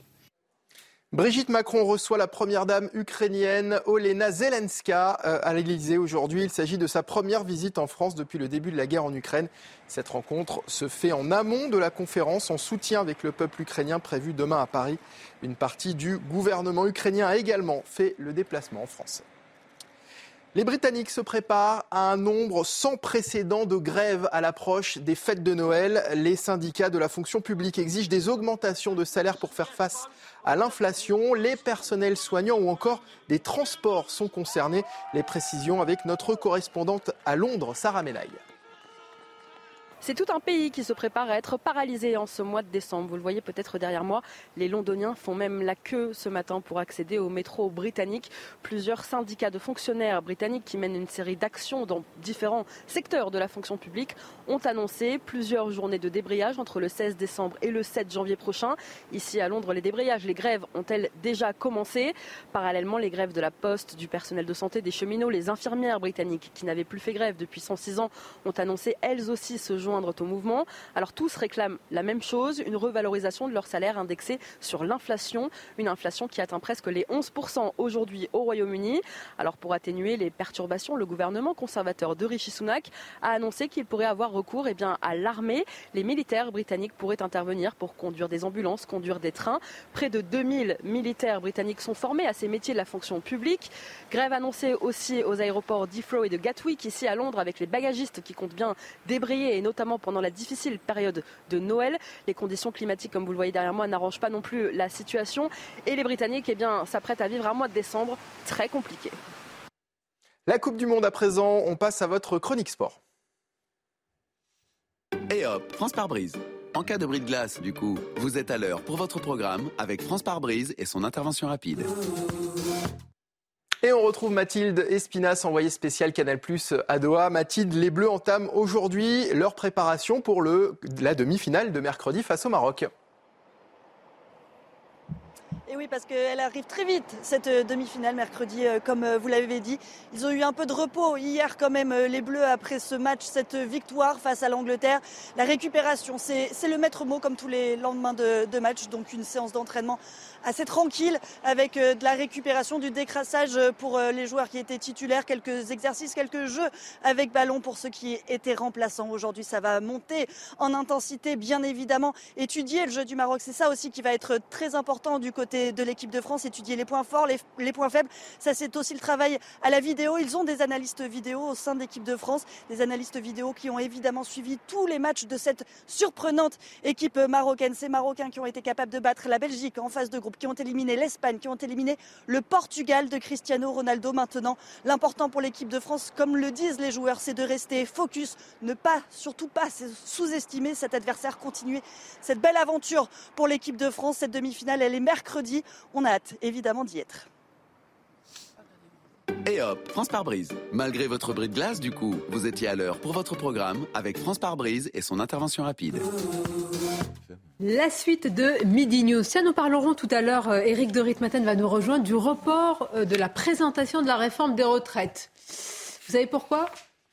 Parce qu'Éric Ciotti a été élu et aussi il y a une nouvelle chef du Parti écologiste. Bien sûr. C'est des bonnes raisons. Pour bah, toujours très bonnes. Très convaincant. Bah, oui, aussi convaincant que votre ton en me le disant, mon cher Philippe.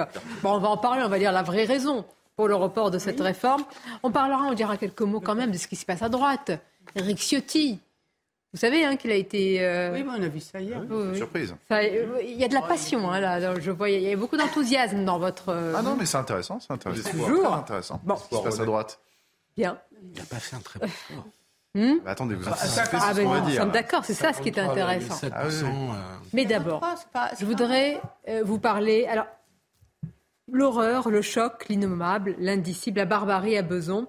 Donc la mort de cet homme de 88 ans dans, une, dans sa cave, dans une cave. On en sait plus aujourd'hui sur le profil des deux suspects. Multirécidivistes, ces deux frères, avec un, pédigré, je le disais tout à l'heure, long euh, comme le bras. On va interroger beaucoup de choses. On va interroger bah, une sauvagerie, la justice. Et on voit d'abord tout cela avec Valentine Leboeuf. Deux frères ont été mis en cause dans le décès de l'octogénaire à Beson. Ils sont tous les deux de nationalité française. Le plus jeune est le principal suspect. Le sang de la victime a été retrouvé sur ses baskets et il est passé aux aveux. Il s'appelle Hichem, il a 30 ans, il est bien connu des services de police pour de multiples vols, violences, menaces et refus d'obtempérer. Il a été mis en examen et placé en détention provisoire. Son frère Mohamed, lui, est âgé de 33 ans. Il est également connu des services de police pour des faits similaires à ceux de son frère. Il a été interpellé, mais son état psychiatrique n'a pas été jugé compatible avec la garde à vue. Il a donc été hospitalisé. L'octogénaire est décédé dans la nuit de vendredi à samedi à l'hôpital d'Argenteuil. Le motif exact de l'agression n'a pas été révélé. Je pose souvent la même question, je vous le disais tout à l'heure, après de tels euh, drames empreints de barbarie, car ce qui s'est passé, c'est vraiment là, c'est orange mécanique. Je demande si ces individus, Philippe est-ce que ça vous choque comme question, peuvent encore vivre en société Quand on considère que l'autre n'est plus autre, il n'y a plus d'altérité? À l'évidence, non. Oui, mais alors. Euh, c'est, à l'évidence, non. là, on vit un échec tragique euh, d'une autre incapacité à, à, mettre hors d'état de nuire, parce que c'est quand même ça la première fonction de la police et de la justice, que la société se protège, euh, de mettre hors d'état de nuire des personnalités, des, des, des, profils qui, à l'évidence, ne peuvent plus vivre en société.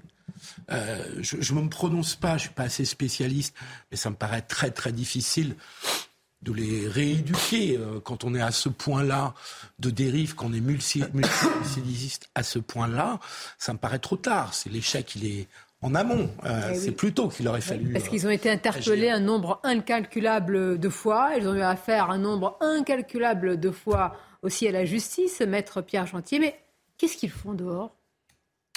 Qu'est-ce qu'ils font dehors? Eh ben, Écoutez, il faut poser la question à Éric Dupont-Moretti pour qui la justice a l'air de fonctionner si bien et qui va fonctionner de mieux en mieux, semble-t-il, depuis les investissements incroyables. Euh, c'est vrai, un investissement inédit, en tout cas, qu'il a fait au, ministère de la Justice. Mais tout ça, au fond, on voit, c'est pas une question de. Peut pas régler ça à, à coup de chiffres, à coup d'investissement. Euh, c'est vrai, on manque de magistrats. Mais c'est pas, pas juste ça le vrai problème. Le problème, c'est quoi? C'est, je le dis, manque de places de prison. Ces gens-là, normalement, ils devraient être en prison. Alors, euh, ils ont manifestement un pédigré long comme le bras, les deux, hein, j'ai bien compris. Mais vous savez, je pense que c'est un juriste qui vous dit ça. Euh, je pense qu'il y a des questions qu'on doit se poser qui ne sont pas des questions exclusivement juridiques. Je sais, il y a quelque chose de très facile à se dire que le droit va répondre à tout et on va condamner tout le monde, mais euh, il faut un moment peut-être se poser S'ils la avaient question. été enfermés, et ils n'auraient pas commis Non, mais cet acte. Je ne Voilà. lis pas le, Après, rapport, de- le lien à une effet. Il n'y a aucun, aucun débat à là-dessus. Non, c'est juste, je voudrais peut-être qu'on se pose quand même la question de savoir quel niveau d'humanité faut-il pour battre à mort un vieil homme de 80 Une fois qu'on dit qu'il n'y en a pas, qu'est-ce qu'on notre droit ne nous permet pas ben justement, eh ben voilà, On eh ben nous y arrivons. de Eh ben justement, mais non, mais parce qu'il faut poser le bon diagnostic. À partir du moment où on considère que ces gens-là, moi je le crois, je n'appartiens pas à la humanité que ces gens-là, je pense que nous sommes majoritaires à ne pas appartenir à la humanité que ces gens-là.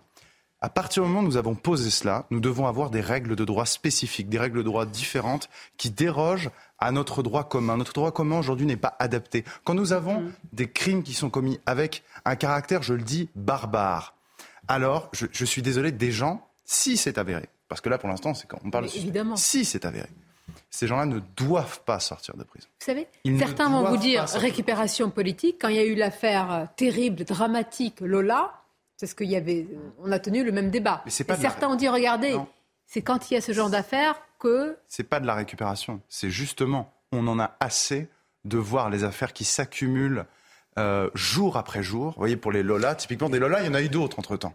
Des personnes qui ont fait l'objet d'un viol ou même d'un meurtre par des gens qui auraient dû être expulsés. Vous voyez Donc là, en l'occurrence, c'est pas le sujet, mais c'est de dire, justement, nous parlons de cela pour prévenir des crimes futurs. Et ceux qui disent ça, euh, Sonia, ça veut dire qu'ils vont nier aux citoyens aujourd'hui qui vivent dans ces conditions et ces violences au quotidien. Vous vous rendez compte, Sonia, que c'est juste pour un regard ou là, une, apparemment, hein, donc on va attendre de- de- de sa- d'en savoir un peu plus, apparemment, ce monsieur aurait fait juste une, une- une réflexion.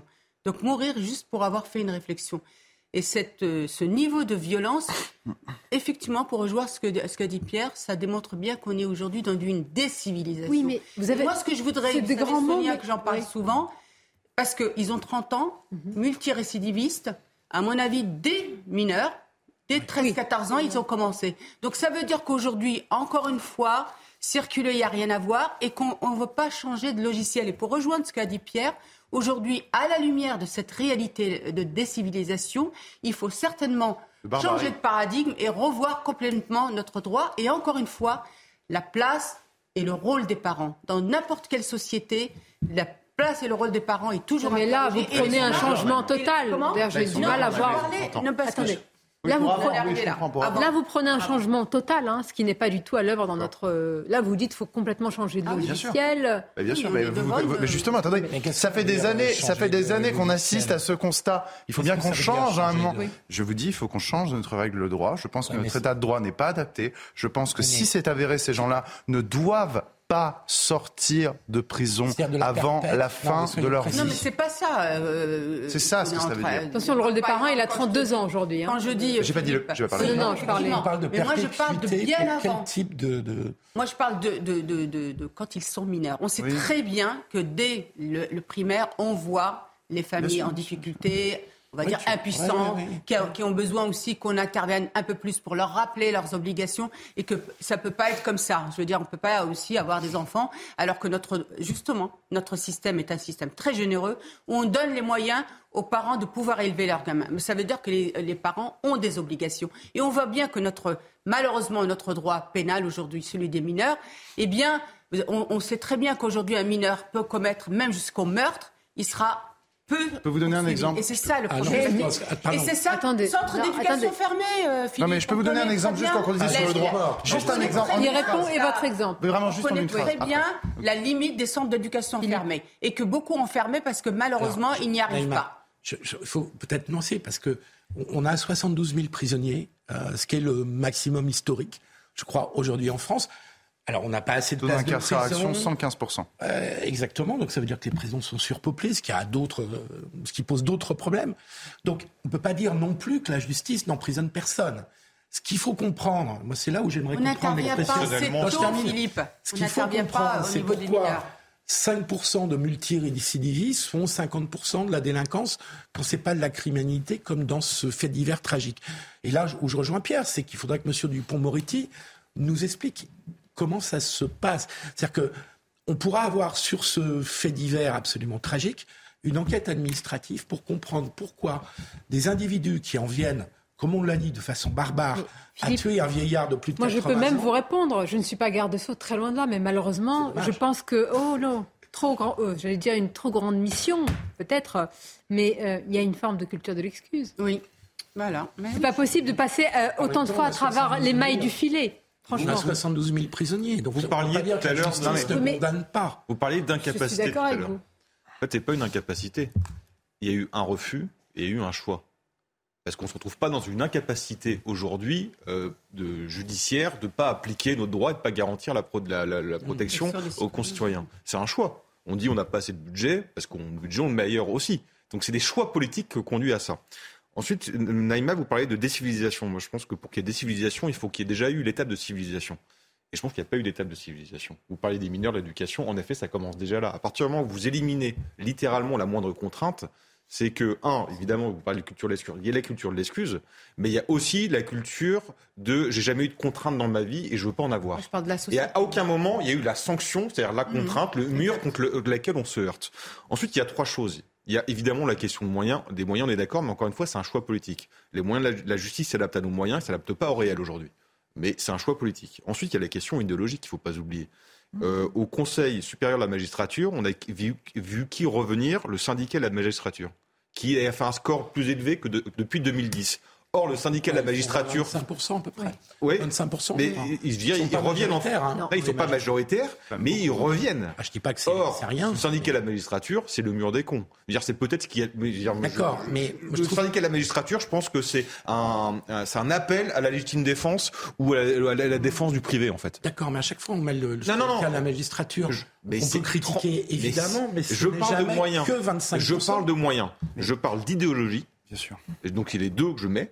Mais euh, par contre, le, le récidiviste, s'il est passé dans les, dans les mains d'un des magistrats du syndicat de la magistrature, faut pas s'étonner qu'il soit ça, sorti. Parce que je, En- je- bah, si, le je le dis. syndicat majoritaire chez les magistrats, il est plutôt de. Je sais bien, mais il y en a. Il y en a. Vous parlez de 5% de récidivistes, pourquoi gna gna Mais il faut peut-être savoir qui sont passés, ou peut-être qu'on pourrait faire une étude de savoir dans les, sy- dans les magistrats syndiqués au syndicat de la magistrature, et quels sont leurs leur historiques, qui est passé dans quel Ah, monde. dans ce cas-là, vous allez sur la responsabilité des magistrats.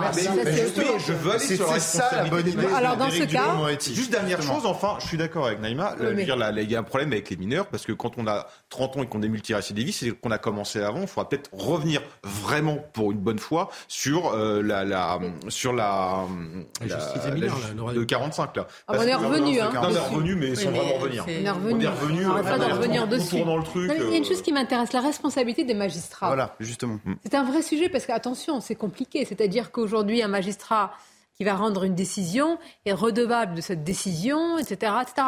Alors qu'il y a quand même beaucoup, comment dire, de conditions. Il y a la nature humaine de l'individu. Enfin, un magistrat, Oui. c'est dur que à dire parce qu'on ne peut pas dire qu'il a droit à l'erreur parce que son erreur à lui, au magistrat, n'est pas la même, je vais dire même qu'un journaliste, mais ça peut conduire au pire. Non, mais bien sûr, attendez. Et les dépend. conséquences Non, sont dévastatrices. Une erreur, oui. Une idéologie, non. pareil. Et c'est Mais alors, ça. vous allez ça. sonder, euh, Non, le vrai, bah, justement. fait. Eh bien, Eh bien, eh bien, je vais vous répondre. Excusez-moi, mais quand on a quelqu'un qui est condamné, parce que les condamnations là, ces gens qui ont 30 ans, moi je peux vous dire, j'ai vu il y a quelques années comme ça, euh, pour un dossier d'un confrère, euh, il m'avait dit que c'était pas exceptionnel, quelqu'un, euh, c'était à Pantin, je crois, condamné 30 fois. Il avait 29 ans, 30 fois, d'accord Avec un, un nombre de, de- à chaque fois de, de petites peines, de peines absolument ridicules. Quelqu'un qui est condamné 10 fois, dont deux pour viol, un magistrat qui voit arriver cette personne devant lui et qui, les yeux dans les yeux, regarde la, la victime et regarde le prévenu, si il décide de ne pas condamner à une peine suffisante et qu'il y a récidive derrière, eh bien, désolé, je pense que c'est le moment où la responsabilité professionnelle, évidemment pas pénale, pas des magistrats doit se poser. Éric Dupont-Moretti, Oui, ancien confrère, enfin euh, confrère actuellement, qui est avocat, l'avait Ouais. posé. Il y a eu Comme trois semaines sait. de bataille et puis finalement il a rendu les armes. Mais c'était une bonne idée. C'était une bonne idée. Et juste un mot pour terminer ce qu'on disait Ouais. avant. Et après, promis, promis, j'ai fini. Euh, on parlait de, des règles de droit adaptées, notamment comment répondre, et je suis d'accord avec vous Arthur, sur, sur, sur l'idéologisation d'une partie, d'une partie du corps des, des magistrats. Je pense que la question des peines planchées doit être Mm. reposée. Mais Non, ça, je sais, c'est contraire à un principe de droit, c'est l'individualisation de la c'était peine. euh, à l'œuvre, ça n'a pas été appliqué. Mais non, mais justement, Expliquez-moi. Mais parce mais parce que nous n'avons pas mis les outils juridiques. Nous n'avons pas mis. Bah oui, Non, mais vous n'allez pas leur taper dessus que- en leur non, disant d'obéir. C'est pas ça, c'est pas ça. Attendez, j'ai pas fini. On n'a pas mis les outils juridiques sur la table. Excusez-moi. Euh, le viol aujourd'hui, c'est 15 ans. Quand on est reconnu coupable de viol, moi je pense que le juge, c'est- à partir du moment où la personne est coupable, soit elle est innocente, Ouais. alors il n'y a pas de peine, mais si elle est coupable, ce n'est pas en dessous de 15 ans. Voilà. Je, je trouve C'est que ça, c'est le- le- dans le procès, si j'ose dire, qu'on fait aux magistrats, je trouve qu'il faudrait faire beaucoup plus de transparence. C'est pour ça que sûr. Euh, c'est pour ça que faire des enquêtes administratives, sinon systématiques, du moins régulières, en particulier sur des faits divers aussi tragiques, pour comprendre comment deux jeunes de 30 ans, multirécidivistes, en arrivent là, et quel a été leur parcours, si j'ose dire, judiciaire, nous permettrait de sortir des discours un peu généraux où on nous explique que l'idéologie des magistrats est affreusement la culture de l'excuse avec 25% seulement pour le syndicat de la magistrature. Je pense qu'il y a d'autres explications et que ça ne peut pas être la seule explication. Les prisons. Donc, et puis il y a l'état des prisons. Oui, Bref. C'est là où M. Dupont-Moretti, là, je vous rejoins, est, est fautif, parce que euh, c'est le grand silence d'Éric Dupont-Moretti. D'ailleurs, c'est un sujet, la politique pénale la- la- sur Ah la non, délinquance et la criminalité, Oui. c'est la grande mette. Donc, et c'est un vrai problème dans la mesure où... euh, Deux réactions. Je voudrais qu'on écoute la maire, la maire de cette ville de Besançon. Écoutez ce qu'elle dit. Je crois qu'elle est euh, socialiste. Écoutez ce qu'elle dit aussi sur, euh, alors, pas tant la récupération, mais les conséquences de, de ce qui est arrivé. Viendra le temps aussi où il va falloir aussi qu'on passe euh, à l'étape suivante pour dire comment on gère pour que ça ne se reproduise plus. Et aussi, un point sur lequel j'insiste, il y a beaucoup de gens comme moi qui œuvrent matin, midi et soir. Et parce que notre objectif, excusez-moi, je suis un peu émue, mais notre objectif, c'est que notre société se porte mieux, quand on retrouve le pacte social entre nous, qu'on ne divise pas les gens. Et ça me, ça de voir des gens qui divisent les choses, les gens, qui opposent les gens. On pourrait faire plus idéologique que cette déclaration. Elle est irrespectueuse vis-à-vis de c'est cet homme étonnant, et vis-à-vis des politique, parce que justement, la politique, c'est la totalement irrespectueuse. Elle parle d'idéologie. Il y a un- il y a un monsieur 88 ans qui est mort, lynché. sans je suis désolé. Non, non, mais non, non, je trouve que c'est irrespectueux parce qu'on a l'impression que le problème c'est la division de la société, que ça va monter les non, mais elle tensions. ne parlait pas de ce fait divers. Excusez-moi. Elle, élargissait le propos. Mais, c'est qu'elle vrai qu'à chaque fois que la politique récupère, les hommes politiques récupèrent, comme on dit, des faits, on leur reproche, mais c'est le principe de la politique, c'est de la récupération, c'est de faire une analyse des faits et d'en tirer des solutions politiques. Sinon, à quoi sert le politique? Donc on- c'est c'est absurde d'accuser de récupération un homme politique sur C'est des une faits. vraie question. À quoi il sert? Parce que quand vous écoutez le témoignage de ce policier qui parle, lui, de la réalité du terrain, vous dites qu'on est quand même très loin de ce qui se passe. Écoutons-le. Pour ma part, c'est des personnes que j'ai déjà interpellées euh, facilement une cinquantaine de fois, entre 50 et 200 fois, je vais pas vous mentir. Avec ces deux-là, ça se passait extrêmement mal. Extrêmement mal. Tout le temps, euh, euh, ça finissait au sol en bagarre, euh, c'était des menaces de mort. Moi, je les ai déjà vus se taper la tête contre, les murs pour ensuite porter plainte contre nous en disant qu'on les avait frappés. En tant qu'homme, je suis consterné. En tant que policier, je suis abattu. C'est des personnes qui auraient dû déjà euh, être à l'écart de la société pour protéger euh, la population. Et c'est des personnes qui ont recommencé, qui ont récidivé, qui récidivent et récidivent et récidivent et récidivent. Et je suis désolé pour ce qui est arrivé. Il y a une faille dans le système. Il y a une faille. Elle vient pas de nous. Bon, voilà, c'est ce que vous dites souvent, c'est dit. Malheureusement, euh, il n'y a pas de solution, mais voilà, c'est rapporté. Réalité du terrain versus beaucoup de discours politiques, c'est ainsi. Mais le problème, c'est que ça se répète. C'est-à-dire que, tragiquement, c'est-à-dire oui. que ce constat, il est fait quand même depuis un certain nombre de... Mais là, on en, on en parle, et et, d'années. et tant mieux. Mais vous ne pouvez pas imaginer les cas comme ça, il y en a énormément. Je, je veux dire, il y a ce cas-là qui est médiatisé, mais cette situation, elle est, elle est vécue par les gens, mais au quotidien, avec euh, un sentiment de désespoir. Parce qu'il faut comprendre que les, les citoyens, ont- dans la vie de tous les jours, ils ont aujourd'hui peur. Ils euh, euh, peur que pour un regard, ils ressentent, enfin, ils aient de la violence. euh, qui Gratuite, ce qu'on appelle, alors que c'est pas gratuit. Arrêtez, Ce terme de violence gratuite, d'ailleurs. Oui, c'est- un terme assez insupportable. On va marquer une pause, on va parler d'autres sujets. J'ai beaucoup de choses à vous soumettre. La réforme des retraites, présentation décalée. Surprise quand même, on s'attendait à ce que jeudi, eh bien, les grandes lignes soient, ça y est, euh, inscrites, parquées dans le marbre, je ne sais pas. Éric de Ritmaten va venir nous en parler.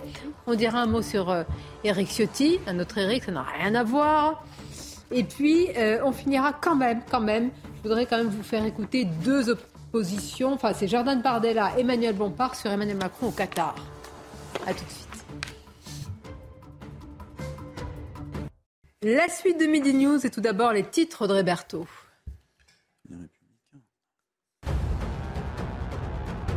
Le procès de l'attentat de Nice s'est terminé euh, ce matin après plus de trois mois euh, d'audience. Les accusés ont pris une dernière fois euh, la parole. La Cour d'assises spéciale de Paris doit à présent délibérer dans un endroit tenu secret en région parisienne. Le verdict est attendu demain dans l'après-midi. Une cimenterie du groupe Lafarge près de Marseille a été la cible d'un groupe de militants. Plusieurs dizaines d'écologistes radicaux ont pénétré illégalement sur le site causant de gros dégâts. Tout s'est passé très vite et de manière organisée, s'est exprimé le porte-parole du groupe la société a euh, décidé de déposer plainte. Et puis regardez cette carte royale. Le roi Charles III et la reine consort Camilla ont dévoilé leur carte de Noël. Nous vous souhaitons un très joyeux Noël et une bonne année, peut-on lire sur la carte. Le couple royal britannique qui poursuit une longue tradition. La photographie a été publiée sur le compte Twitter de la famille royale hier soir. Ah, merci pour toutes ces informations, ma chère Audrey. Alors, la réforme, la présentation quand même du, de la réforme des retraites décalées. Ça, c'est l'information de cette euh, mi-journée. Nous sommes euh, avec tous nos invités, Eric de Ritmaten. Eric, est-ce que vous avez une ou deux raisons, même plus, hein, qui expliqueraient ce report? Il y en a plusieurs. La raison psychologique, peut-être, c'est que finalement, ça tombe pas très bien le, 15 décembre parce qu'il y a le match de foot. Hein. Euh, Emmanuel Macron sera à Qatar, donc il faudrait qu'il revienne rapidement pour être là le jeudi. Il y aura peut-être après la finale si tout va bien. Donc si vous voulez, et puis avant les vacances, il le faut, il la faut cette réforme, c'est certain. D'abord, c'est un report de l'annonce, hein, c'est pas une sus parce que beaucoup de gens vont dire ah bah tiens oui ça y est, c'est de nouveau reporté. Non, c'est l'annonce qui est reportée. Donc la première raison elle est psychologique. Franchement, avant Noël, c'est peut-être pas l'idéal. Mais il le savait ça avant Noël. Ça, écoutez, hein. alors après vous ah, avez un calendrier. Ah bah écoutez, hein. Noël qui arrive. Oui. Non mais il savait pas que la France allait. Bon. À, la, à la décharge d'Emmanuel Macron, aucune date n'ira parce que s'il fait ça à la rentrée, on va dire ah bah oui mais il y a les soldes, ça va mal, il y a si, il y a, il y a les salaires, et ça va bouger dans la rue. Bon. Ce que je veux dire, c'est qu'il y a un nouveau calendrier qui est arrivé.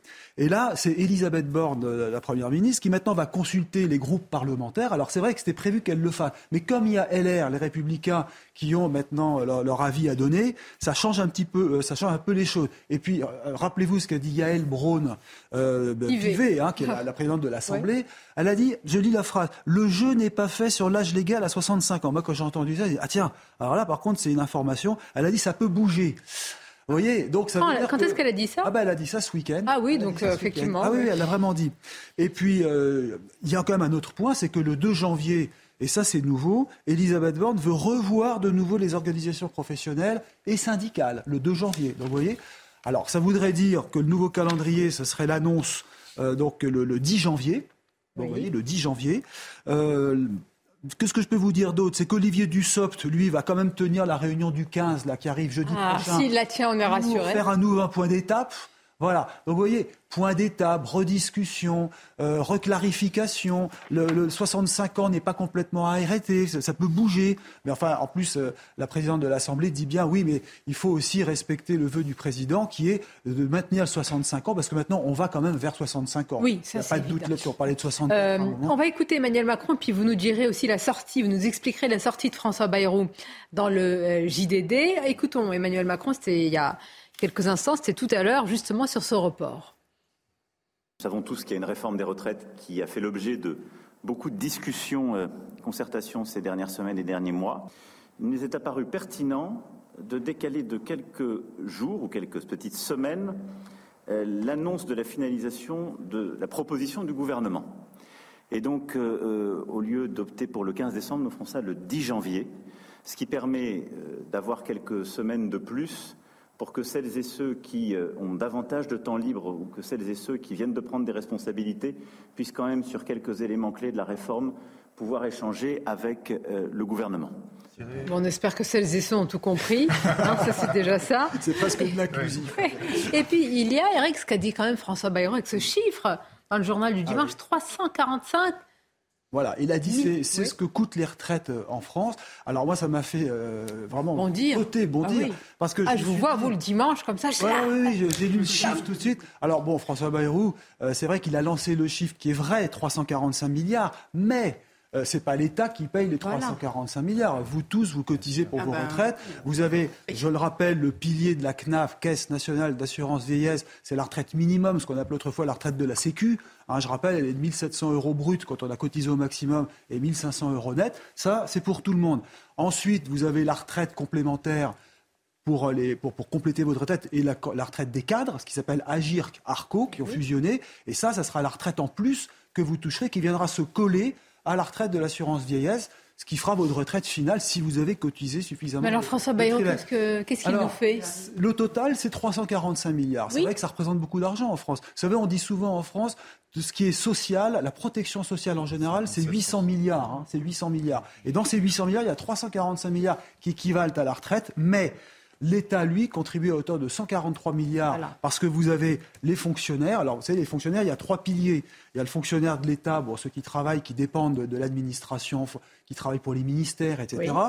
Les collectivités locales, les mairies, les élus, et ensuite les hôpitaux, la santé. Ça, ça représente 143 milliards que verse l'État, parce que l'État abonde euh, Mhm. les retraites. C'est énorme. Euh, puisque c'est vrai que les fonctionnaires cotisent un peu moins euh, que euh, le, le régime général. Ils ont, de, de mémoire, je vais vous redonner le chiffre, parce que je l'ai donné ce matin à Pascal Pro, c'est dans leur- 17%, voilà, c'est 17% de cotisation, là où on est, nous, salariés, à 20-22%. Bon, l'information du jour, réforme reportée au, au 10 janvier. Bon, je ne sais pas si les Français étaient, voilà, vont être. euh, Non, C'est sûr que le, le- si cette information va changer quelque chose. la période ne se prêtait pas à une annonce sur une réforme des retraites. Ils auraient peut-être pu y penser avant parce que c'était. Moi, je pense que quand même le match Bien et l'affiche sportive sûr. avec les conséquences et ce qui va se passer joue beaucoup. Il est au Évidemment. Qatar. Il va y avoir des crispations sur un- une telle présentation pendant qu'il est là-bas. Non, c'est pas possible. Et je pense politiquement. néanmoins qu'il y a une hésitation Oui. Il y a une hésitation stratégique parce que c'est eux qui se sont imposés de cette- faire cette réforme en début d'année, au mois de janvier. C'est le- Ouais. l'exécutif qui s'est imposé ce calendrier. c'est. Personne ne les pressait euh, à faire ça au mois de janvier. Et donc, plus ils approchent du but, plus ils hésitent sur 65 ans, 64 ans. Est-ce qu'on fait une part avec un allongement de durée de cotisation? Mais on ne sait plus ce qu'il Ou veut est-ce qu'on fait Voilà. Donc, je pense qu'il y a, La une, seule il y a chose des sait, c'est l'âge. Qui est. Oui, ça va être- C'est ça qui est d'ailleurs étonnant parce que l'âge étant le seul débat qu'il y a entre les pour et les contre. Comme quoi, c'est un débat assez d'idéologue finalement parce que l'âge n'est pas que le seul problème de la retraite. Et sur l'âge, dans les calculs qu'ils prennent en compte, ce qui est assez étonnant, c'est que jamais ils prennent en compte. Le, le chômage des seniors, qui est la vraie discrimination. Et je veux dire, à partir du moment où vous prolongez euh, l'âge, vous décalez l'âge de la retraite, bah, il faut prendre en compte le, le- l'assu- l'assurance chômage qui va forcément être impacté et les arrêts maladie. Parce que, pardon, mais à 25 ans, vous êtes moins malade qu'à 60 ans, ça arrive. Et ça, c'est jamais pris en compte dans leurs calculs. Et à contrario, on entend l'opposition qui dit oui, mais finalement, 53, 54. Donc on est purement dans un débat d'idéologue où euh, d'un côté, les, les uns euh, sont dans une position de lutte des classes et les autres, les macronistes, sont avec un fichier Excel en oubliant volontairement quelques ça. lignes, ce qui est assez étonnant. Et il y a quelque chose qui est jamais abordé, c'est la politique familiale. Alors que si on parle des retraites, dire que la politique familiale fait partie... euh, Avec un décalage. Euh, oui, bien sûr. Mais je veux dire, Encourager, si au bout d'un moment, il y a un si problème, vous n'avez pas une politique familiale proactive. Vous mais pourrez c'est faire ce que vous voulez, vous n'allez jamais résoudre le problème des retraites. C'est vrai que la politique familiale a été mise C'est étonnant. Oui, mais enfin, on ne va pas depuis, euh, refaire en France mais euh, trois ou quatre enfants par. euh, Non, mais par contre, on pourrait arrêter de détricoter Nous en ce que la gauche n'a pas arrêté de détricoter sur la politique familiale. Déjà, Pourquoi c'est un impensé Ça faisait longtemps que ça n'avait pas mais, été la fin. François Hollande et l'universalité c'est... Votre faute, Philippe. Les avoir supprimés Bah mais, mais pourquoi c'est un impensé Si je peux vous répondre, je pense vraiment pas, je suis pas forcément favorable à cette mesure, mais je pense vraiment pas que ça soit la remise en cause de quelques dizaines d'euros euh, sur les allocations familiales pour des très hauts revenus qui, qui change la politique familiale en France. C'est pas que ça. Je me je m'excuse de pas être d'accord là-dessus. C'est pas que ça, c'est pas que Philippe, ça. c'est ça le problème. C'est toujours. En fait, notre problème, c'est que les politiques en France sont toujours vues par le prisme de l'idéologie. Et là, on a voulu, François Mitterrand, c'est simple, il a juste euh, voulu se faire. aussi, euh, non, non, mais c'est Mais là, se faire des familles pire, nombreuses, Mhm. euh, voilà, euh, plutôt classe moyenne. Parce que c'est les classes moyennes, Philippe, t'as qu'à vérifier, Bien qui sûr. sont aujourd'hui impactées. Et, et c'est bien dommage parce qu'aujourd'hui, on a un déséquilibre. Et que ça serait bien que toutes les familles soient soutenues de la même manière à partir du moment où elles font des enfants. Parce que les enfants, c'est les enfants de la France. C'est aider les familles. Non, mais... mais, bien sûr, parce qu'une politique familiale, pas- euh, une politique familiale, c'est aussi, euh, je veux dire, Mais pourquoi, alors, pourquoi c'est un impensé? Pourquoi? C'est un impensé, cette politique familiale, pour le gouvernement? Est-ce que c'est un impensé, d'ailleurs? Je ne sais pas. Je- je peux Ils pas- Bah, saisissent. Est-ce que... Ils se, réfèrent souvent au Conseil national de la résistance. Oui. Les retraites, je veux dire, le Conseil national de la résistance, on dit d'autres choses, les- les retraites et la politique familiale. Ils ont fait les deux en même temps. Et là, beaucoup. ils gardent qu'un truc. Vous sous-estimez beaucoup le fait que depuis 10-15 ans, l'État fonctionne sous contrainte de Bruxelles, de, de Berlin, de Bercy. Pas la politique Euh, si, bien sûr, euh, parce que toutes les dépenses sociales constituent plus que les dépenses publiques en tant que telles. Évidemment. Et comme tu as beaucoup raboté sur la défense, c'est que à un moment donné, il a fallu arrêter. On se souvient de, on euh, comme l'éducation nationale, qui est, je prends les grands budgets. Mais c'est des on choix. a déjà pas mal raboté. Euh, il reste les dépenses sociales. Donc, si je peux juste terminer. Si je peux juste terminer, les dépenses sociales sont le sujet majeur auquel s'intéressent les gens qui veulent faire des économies budgétaires. Non, mais c'est où les, les- Les retraites, on n'y touche pas parce que les retraites, les retraités, c'est l'essentiel de l'électorat. C'est eux qui font l'élection. Donc on ne touche pas à ça. Ceux- Tous ceux qui ont essayé ont perdu les élections, la Alors, gauche notamment. Juste, est-ce qu'on va... Donc, euh, voilà. Allez-y, Neymar. Non, non, je voulais juste rebondir sur ce que tu- vous venez de dire, Philippe. C'est que dans ce cas-là, sur cette politique de l'État-providence, euh, l'aspect social, il faudrait tout remettre à plat dans ce cas-là pour faire des priorités. Parce qu'aujourd'hui, On c'est va pas rentrer dans ce débat, c'est pas le cas. Moi, ce que je voudrais, dans quelques instants, on va parler d'Éric Ciotti et de la droite, et la droite sur le, le- les retraites. Elle va voter Ouais, il faudrait, bah oui, théoriquement, il a toujours été. Je vois pas. Dit- Dit-il tout à l'heure. Parce que je pensais aussi au Rassemblement national qui est contre. C'est ça le problème de. de- de- Oui, mais le Rassemblement national sur les retraites, c'est pas étonnant, ils sont de droite, gauche. La droite, euh, version Ciotti, oui, ils sont pour, mais après, pour trouver une, une majorité, bah, de toute façon, peu importe. hein, ils auront, vous savez que cette réforme passera avec le 49 Eh ben oui. mais avec, comme- ça passera dans la sécurité sociale, tout ce qui est budgétaire euh, mais peut il y a, être voté. il y a euh, quand même un risque pour le coup euh, avec les LR. C'est peut-être le seul moment où ils pourront peser euh, jusqu'à jusque dans très longtemps. C'est la motion de censure qui pourra marcher. C'est la, c'est la motion de censure des LR. Ni celle de LFI, ni celle de RN marcherait. Alors- Sur les retraites, avec le 49.3, euh, je Alors, pense que on ne peut pas rentrer dans des choses trop techniques, mais c'est vrai, vous avez raison, c'est une possibilité. hein. Éric Ciotti, euh, nouveau président des LR, ça vous fait beaucoup réagir, Pierre Gentil, vous voulez en parler, hein, c'est vous qui souhaitez ce sujet. Assumez-le, assumez-le. Alors, Je pense que c'est joué. pas un écart très important avec Bruno Retailleau. Je ne sais pas quel changement. Moi, j'aurais tendance à dire que le changement, Éric Ciotti, c'est la combinaison avec Laurent Wauquiez, candidat pour 2027. Et peut-être que ce score un peu serré peut changer la donne. Et certains vont dire, je ne sais pas, à l'instar de David Lisnard et d'autres, il faut un processus démocratique. On est tout aussi légitime. Et ils ont raison de le penser que Laurent Wauquiez. Je pense qu'en fait, on a à travers ce second tour, en fait, les deux jambes qui ont fait la victoire de Nicolas Sarkozy en 2007. C'est-à-dire qu'en fait, euh, ils incarnent. Il n'y a pas tant de différence de ligne entre Bruno Retailleau et Eric Ciotti. Enfin, il y en a peut-être un peu, mais c'est plus. euh, Moi, je le vois dans une. C'est presque des, incantations des figures électorales. C'est-à-dire que Eric Ciotti, c'est vraiment la droite du Sud, un peu plus populaire, un peu plus artisanale, un peu plus poujadiste, on Non, mais pourrait ça, dire. je- euh, Et pourquoi vous me refaites le match. Et- Il est fini Vous me refaites le match, il est fini Non, non, mais Ah. j'arrive. Ah. Attendez. Arrivé, Euh, Oui, arrivé, arrivé, parce que ça n'a pas passionné. Qui est la droite, en fait, dans la lignée de Fillon, c'est-à-dire Oui. plutôt catholique, libérale, conservatrice, etc. Et aujourd'hui, on a Éric Ciotti qui arrive à la tête de ce parti politique, euh, et en fait, il, il- il ne va avoir que des difficultés. Parce que il arrive. Faut, Bah, il faut quand même qu'on se mette dans la tête que ce parti politique a dirigé pendant quand même des décennies, et aujourd'hui, il en est au stade suivant. Il a fait moins de 5% dans l'élection présidentielle, il a divisé par deux son nombre de députés, et François-Xavier Bellamy, à la dernière élection européenne, a fait 8%. Donc il y a une difficulté en matière de crédibilité. Donc les LR aujourd'hui ont besoin de trouver une respiration.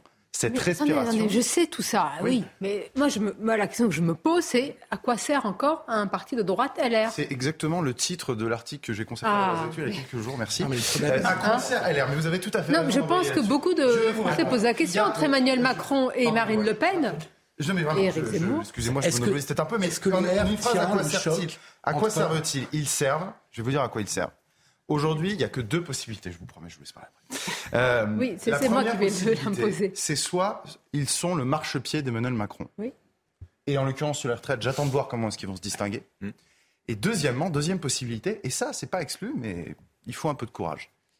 C'est une solution à l'italienne, une solution à la suédoise. Ils ont fermé la porte mille fois. Alors, dans ce cas, il n'y a plus qu'une seule solution, c'est la disparition.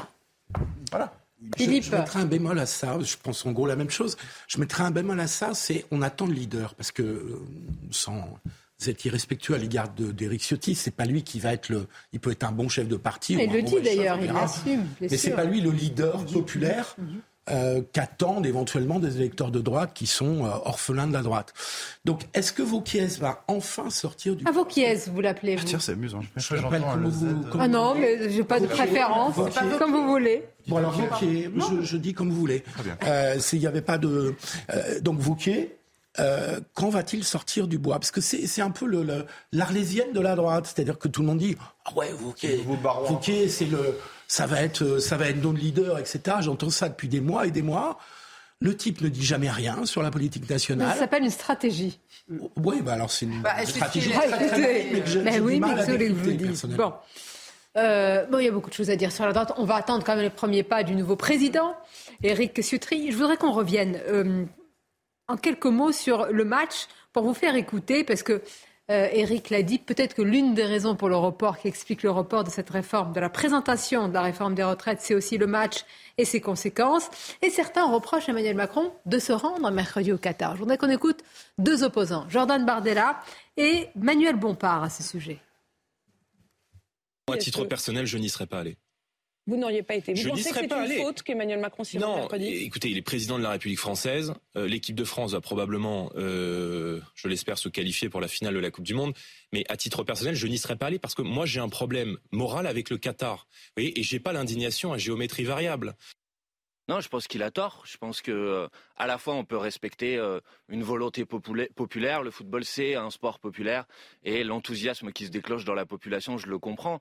Mais c'est pas la même chose euh, d'apporter en quelque sorte une forme de caution politique en se rendant sur place. Vous savez, l'équipe de France, elle a besoin du soutien de ses supporters pour gagner. Elle a sans doute pas besoin de la présence d'Emmanuel Macron en, tribune. Par contre, les droits de l'homme au Qatar, eux, ils ont besoin de l'action mhm. diplomatique de la France.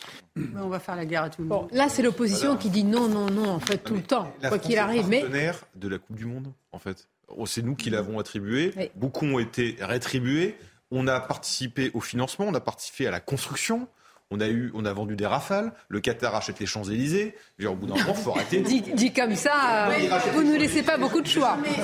C'est absurde. On fait quoi avec la moralité là-dessus Non, mais c'est belle équipe. Ils ont le PSG aussi. Ils ont le PSG. Ah dans ces cas-là, ce qu'on fait, c'est qu'on dit on va envahir ce petit pays, et puis on prend leur pognon et on arrête. C'est absurde de raisonner d'un point de vue moral, alors que c'est notre partenaire économique. C'est un colonial qui. Bien sûr. En l'occurrence, le Qatar. Non, mais dans ces cas-là, faisons ça. Mais ça fait 30 ans que c'est notre partenaire économique privilégié, le Qatar. C'est Franchement, parce que je suis d'accord avec vous sur le fait que sur le Qatar, il y a un débat à avoir, mais depuis longtemps, hein, depuis que, ah bah, depuis les années 2010, depuis Nicolas même encore Sarkozy à peu près. Et, mais, mais de reprocher à un président de la République d'aller en demi-finale de la Coupe du Monde. Euh, c'est-à-dire qu'on va beaucoup l'observer, ces faits et gestes, parce que depuis la ministre des Sports. Euh, Amélie, je n'ai rien contre elle, mais quand même, je vais voir. Euh, regardons beaucoup de ses réactions aussi. Vous avez vu l'image avec. Alors, il fallait vraiment les voir, hein, les, les, les, couleurs arc-en-ciel. Hein, qu'on a regardé le plus quand même. Alors bravo à cette incroyable équipe du Maroc qui marque une formidable première pour l'Afrique. Cœur serré de voir Ronaldo, ça c'est vrai. Hein, Partir dans la détresse pour sa dernière Coupe du Monde, etc. Voilà. On va la voir aussi qui serre la main, enfin qui salue peut-être, je ne sais pas si elle serre la main. Ah voilà. Non, ça d'accord. On va la voir avec le ministre des Sports euh, Qatari également. Et moi, ce qui m'intéresse, c'est quand on lui a posé. serrer la main? Je ne sais pas, je, n'y étais pas. C'était une façon de parler, c'était une facilité de langage. De le préciser. Non, pas, euh, non, mais elle n'a pas le même pull là, donc ça m'intéresse moins. donc, mais le pull en, tribune, c'est vrai, il, il, fallait voir, c'était juste là à l'arrière. Alors voilà, c'est pour quel, Qu'est-ce que ça change? Qu'est-ce qu'on a montré? En quoi on a fait avancer une cause? Et qu'est-ce qu'on voilà, c'est tout. Et est-ce que c'est une preuve de courage que de mettre un pull comme ça? C'est même pas sûr que c'est les gens qui étaient à côté ont remarqué. compris, oui, parce que. Pas sûr du tout. C'est une façon de se donner bonne conscience et de dire on l'a fait. mais c'est ça. c'est soit on, est pour le boycott, soit on ne l'est pas. Mais au milieu, en se donnant bonne conscience en y allant, voilà. Ah on se rachète. Vous avez tout résumé. vous savez, même quand on a le cul entre deux chaises, on reste... que ça coûte de l'argent pour être pour le boycott. Et, les Français, ils vont être très, très heureux que le président de la République aille supporter notre équipe. Oui, alors, alors il y a aussi quand même quelque chose. On y va au moment où il y a beaucoup de difficultés en France, d'éventuelles coupures de. Ben si, il y, a, il y a de ça aussi. Euh, non, mais il faut, il faut pas. Rester, euh, de vivre, alors, en fait. Il va y rester euh, pas le meilleur moins, de, moins de 8 heures. Quoi. Oui. Vous avez raison. Il faut arrêter avec les passions tristes, c'est ça Oui, voilà. Il faut se faire un peu plaisir quand même. Ah, Surtout que c'est du bien. Le pays a besoin d'être incarné aussi. Hein. Vous savez que le rôle d'un chef, c'est aussi d'incarner un pays à un moment donné. Moi, j'espère que le roi du Maroc viendra aussi à Doha euh, ah, pour ce match. En Quand vous regardez Naïma, elle n'est pas, elle est pas en ligne directe, pas, pas encore? Je croyais. Naïma, Naïma je croyais. Mais euh, j'espère qu'ils vont se rencontrer. D'autant plus que aller à Doha pour supporter l'équipe du Maroc. Voilà. Et en plus, la France et le Maroc doivent rétablir des relations Exactement. diplomatiques bien meilleures qu'aujourd'hui. Exactement. Et donc, si le roi du Maroc et Emmanuel Macron président c'est pas plus mal. À la mi-temps, c'est pas de bien. Non, mais ce qu'il faut espérer, c'est que bah, certains disent que, que, quelle que soit l'issue de ce match, il y aura des débordements. On a commencé cette émission par cela. Et c'est ça qui est triste. C'est un scénario écrit d'avance aujourd'hui. On aimerait bien être démenti en réalité, Pierre Gentier je serai le premier à en être habitué. Enfin, attendez, mais je n'ai pas dit, c'est sûr, ça va vraiment mal se passer mercredi. Mais il y a des chances très importantes. Et d'ailleurs, c'est même pas que moi, c'est la préfecture de police annonce un déploiement de policiers et de gendarmes, je crois 1500 policiers qui sont déployés. Donc, euh, vous voyez, il n'y a, pas, a pas que moi, il y a aussi la préfecture de police. Euh, donc, on craint, il y a des craintes, elles sont légitimes. Écoutez, j'espère que ce sera démenti. Mais on voilà. l'espère tous. On l'espère tous. Est-ce qu'on a retenu des leçons d'ailleurs par rapport à la Ligue, à la finale de la Ligue des Champions? Quand on avait euh, le ministre de l'Intérieur. Déjà, on n'a plus le même préfet. Quoi. Euh, c'est vrai. Bon, toujours ça de prix. Après, la question, c'est est-ce que les ordres vont être les mêmes? Est-ce que Darmanin est toujours au poste euh, C'était quand même le mensonge d'État euh, le plus important de ces deux dernières années. Alors, il a reconnu après en disant que voilà, il fallait pas. Ouais, on a des mea culpa qui étaient plus francs que ça. Que c'était pas des Anglais. Euh, oui, que c'était pas des Anglais. Et là, on pourrait pas faire l'excuse des Anglais parce que pour le coup, ils ont vraiment été éliminés. Ils sont plus. Il n'y a aucune raison d'être là la semaine prochaine. Est-ce que là, c'est aussi, pardonnez-moi, un entraînement de maintien de l'ordre, même par rapport à JO, au JO et tout ce qui va se passer. Hein. ça. Ouais, alors ça, c'est encore différent parce qu'on va être sur un. Géographiquement, ça va pas du tout être concentré au même endroit. Euh, ça va être toutes les, toutes les heures de la journée. Euh, on, est, on va être sur un truc encore euh, plus compliqué.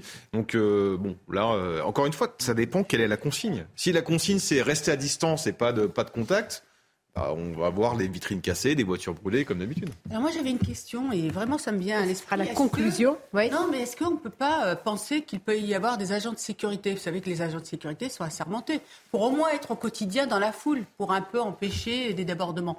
C'est juste une réflexion que j'avais comme ça. À mon avis, ils ont dû penser à tous les scénarios scénarii hein, pour évidemment maintenir l'ordre. Ah, ah, bah, bah, bah, peut-être pas, peut-être pas. En tout cas, s'ils écoutent l'émission, ils ont des idées à prendre. Merci d'avoir été avec nous. C'est un plaisir d'être avec vous ce midi. Merci, Eric. À très bientôt. Bon, on va en parler de la réforme des retraites. Hein, très bientôt. Bel après-midi à vous.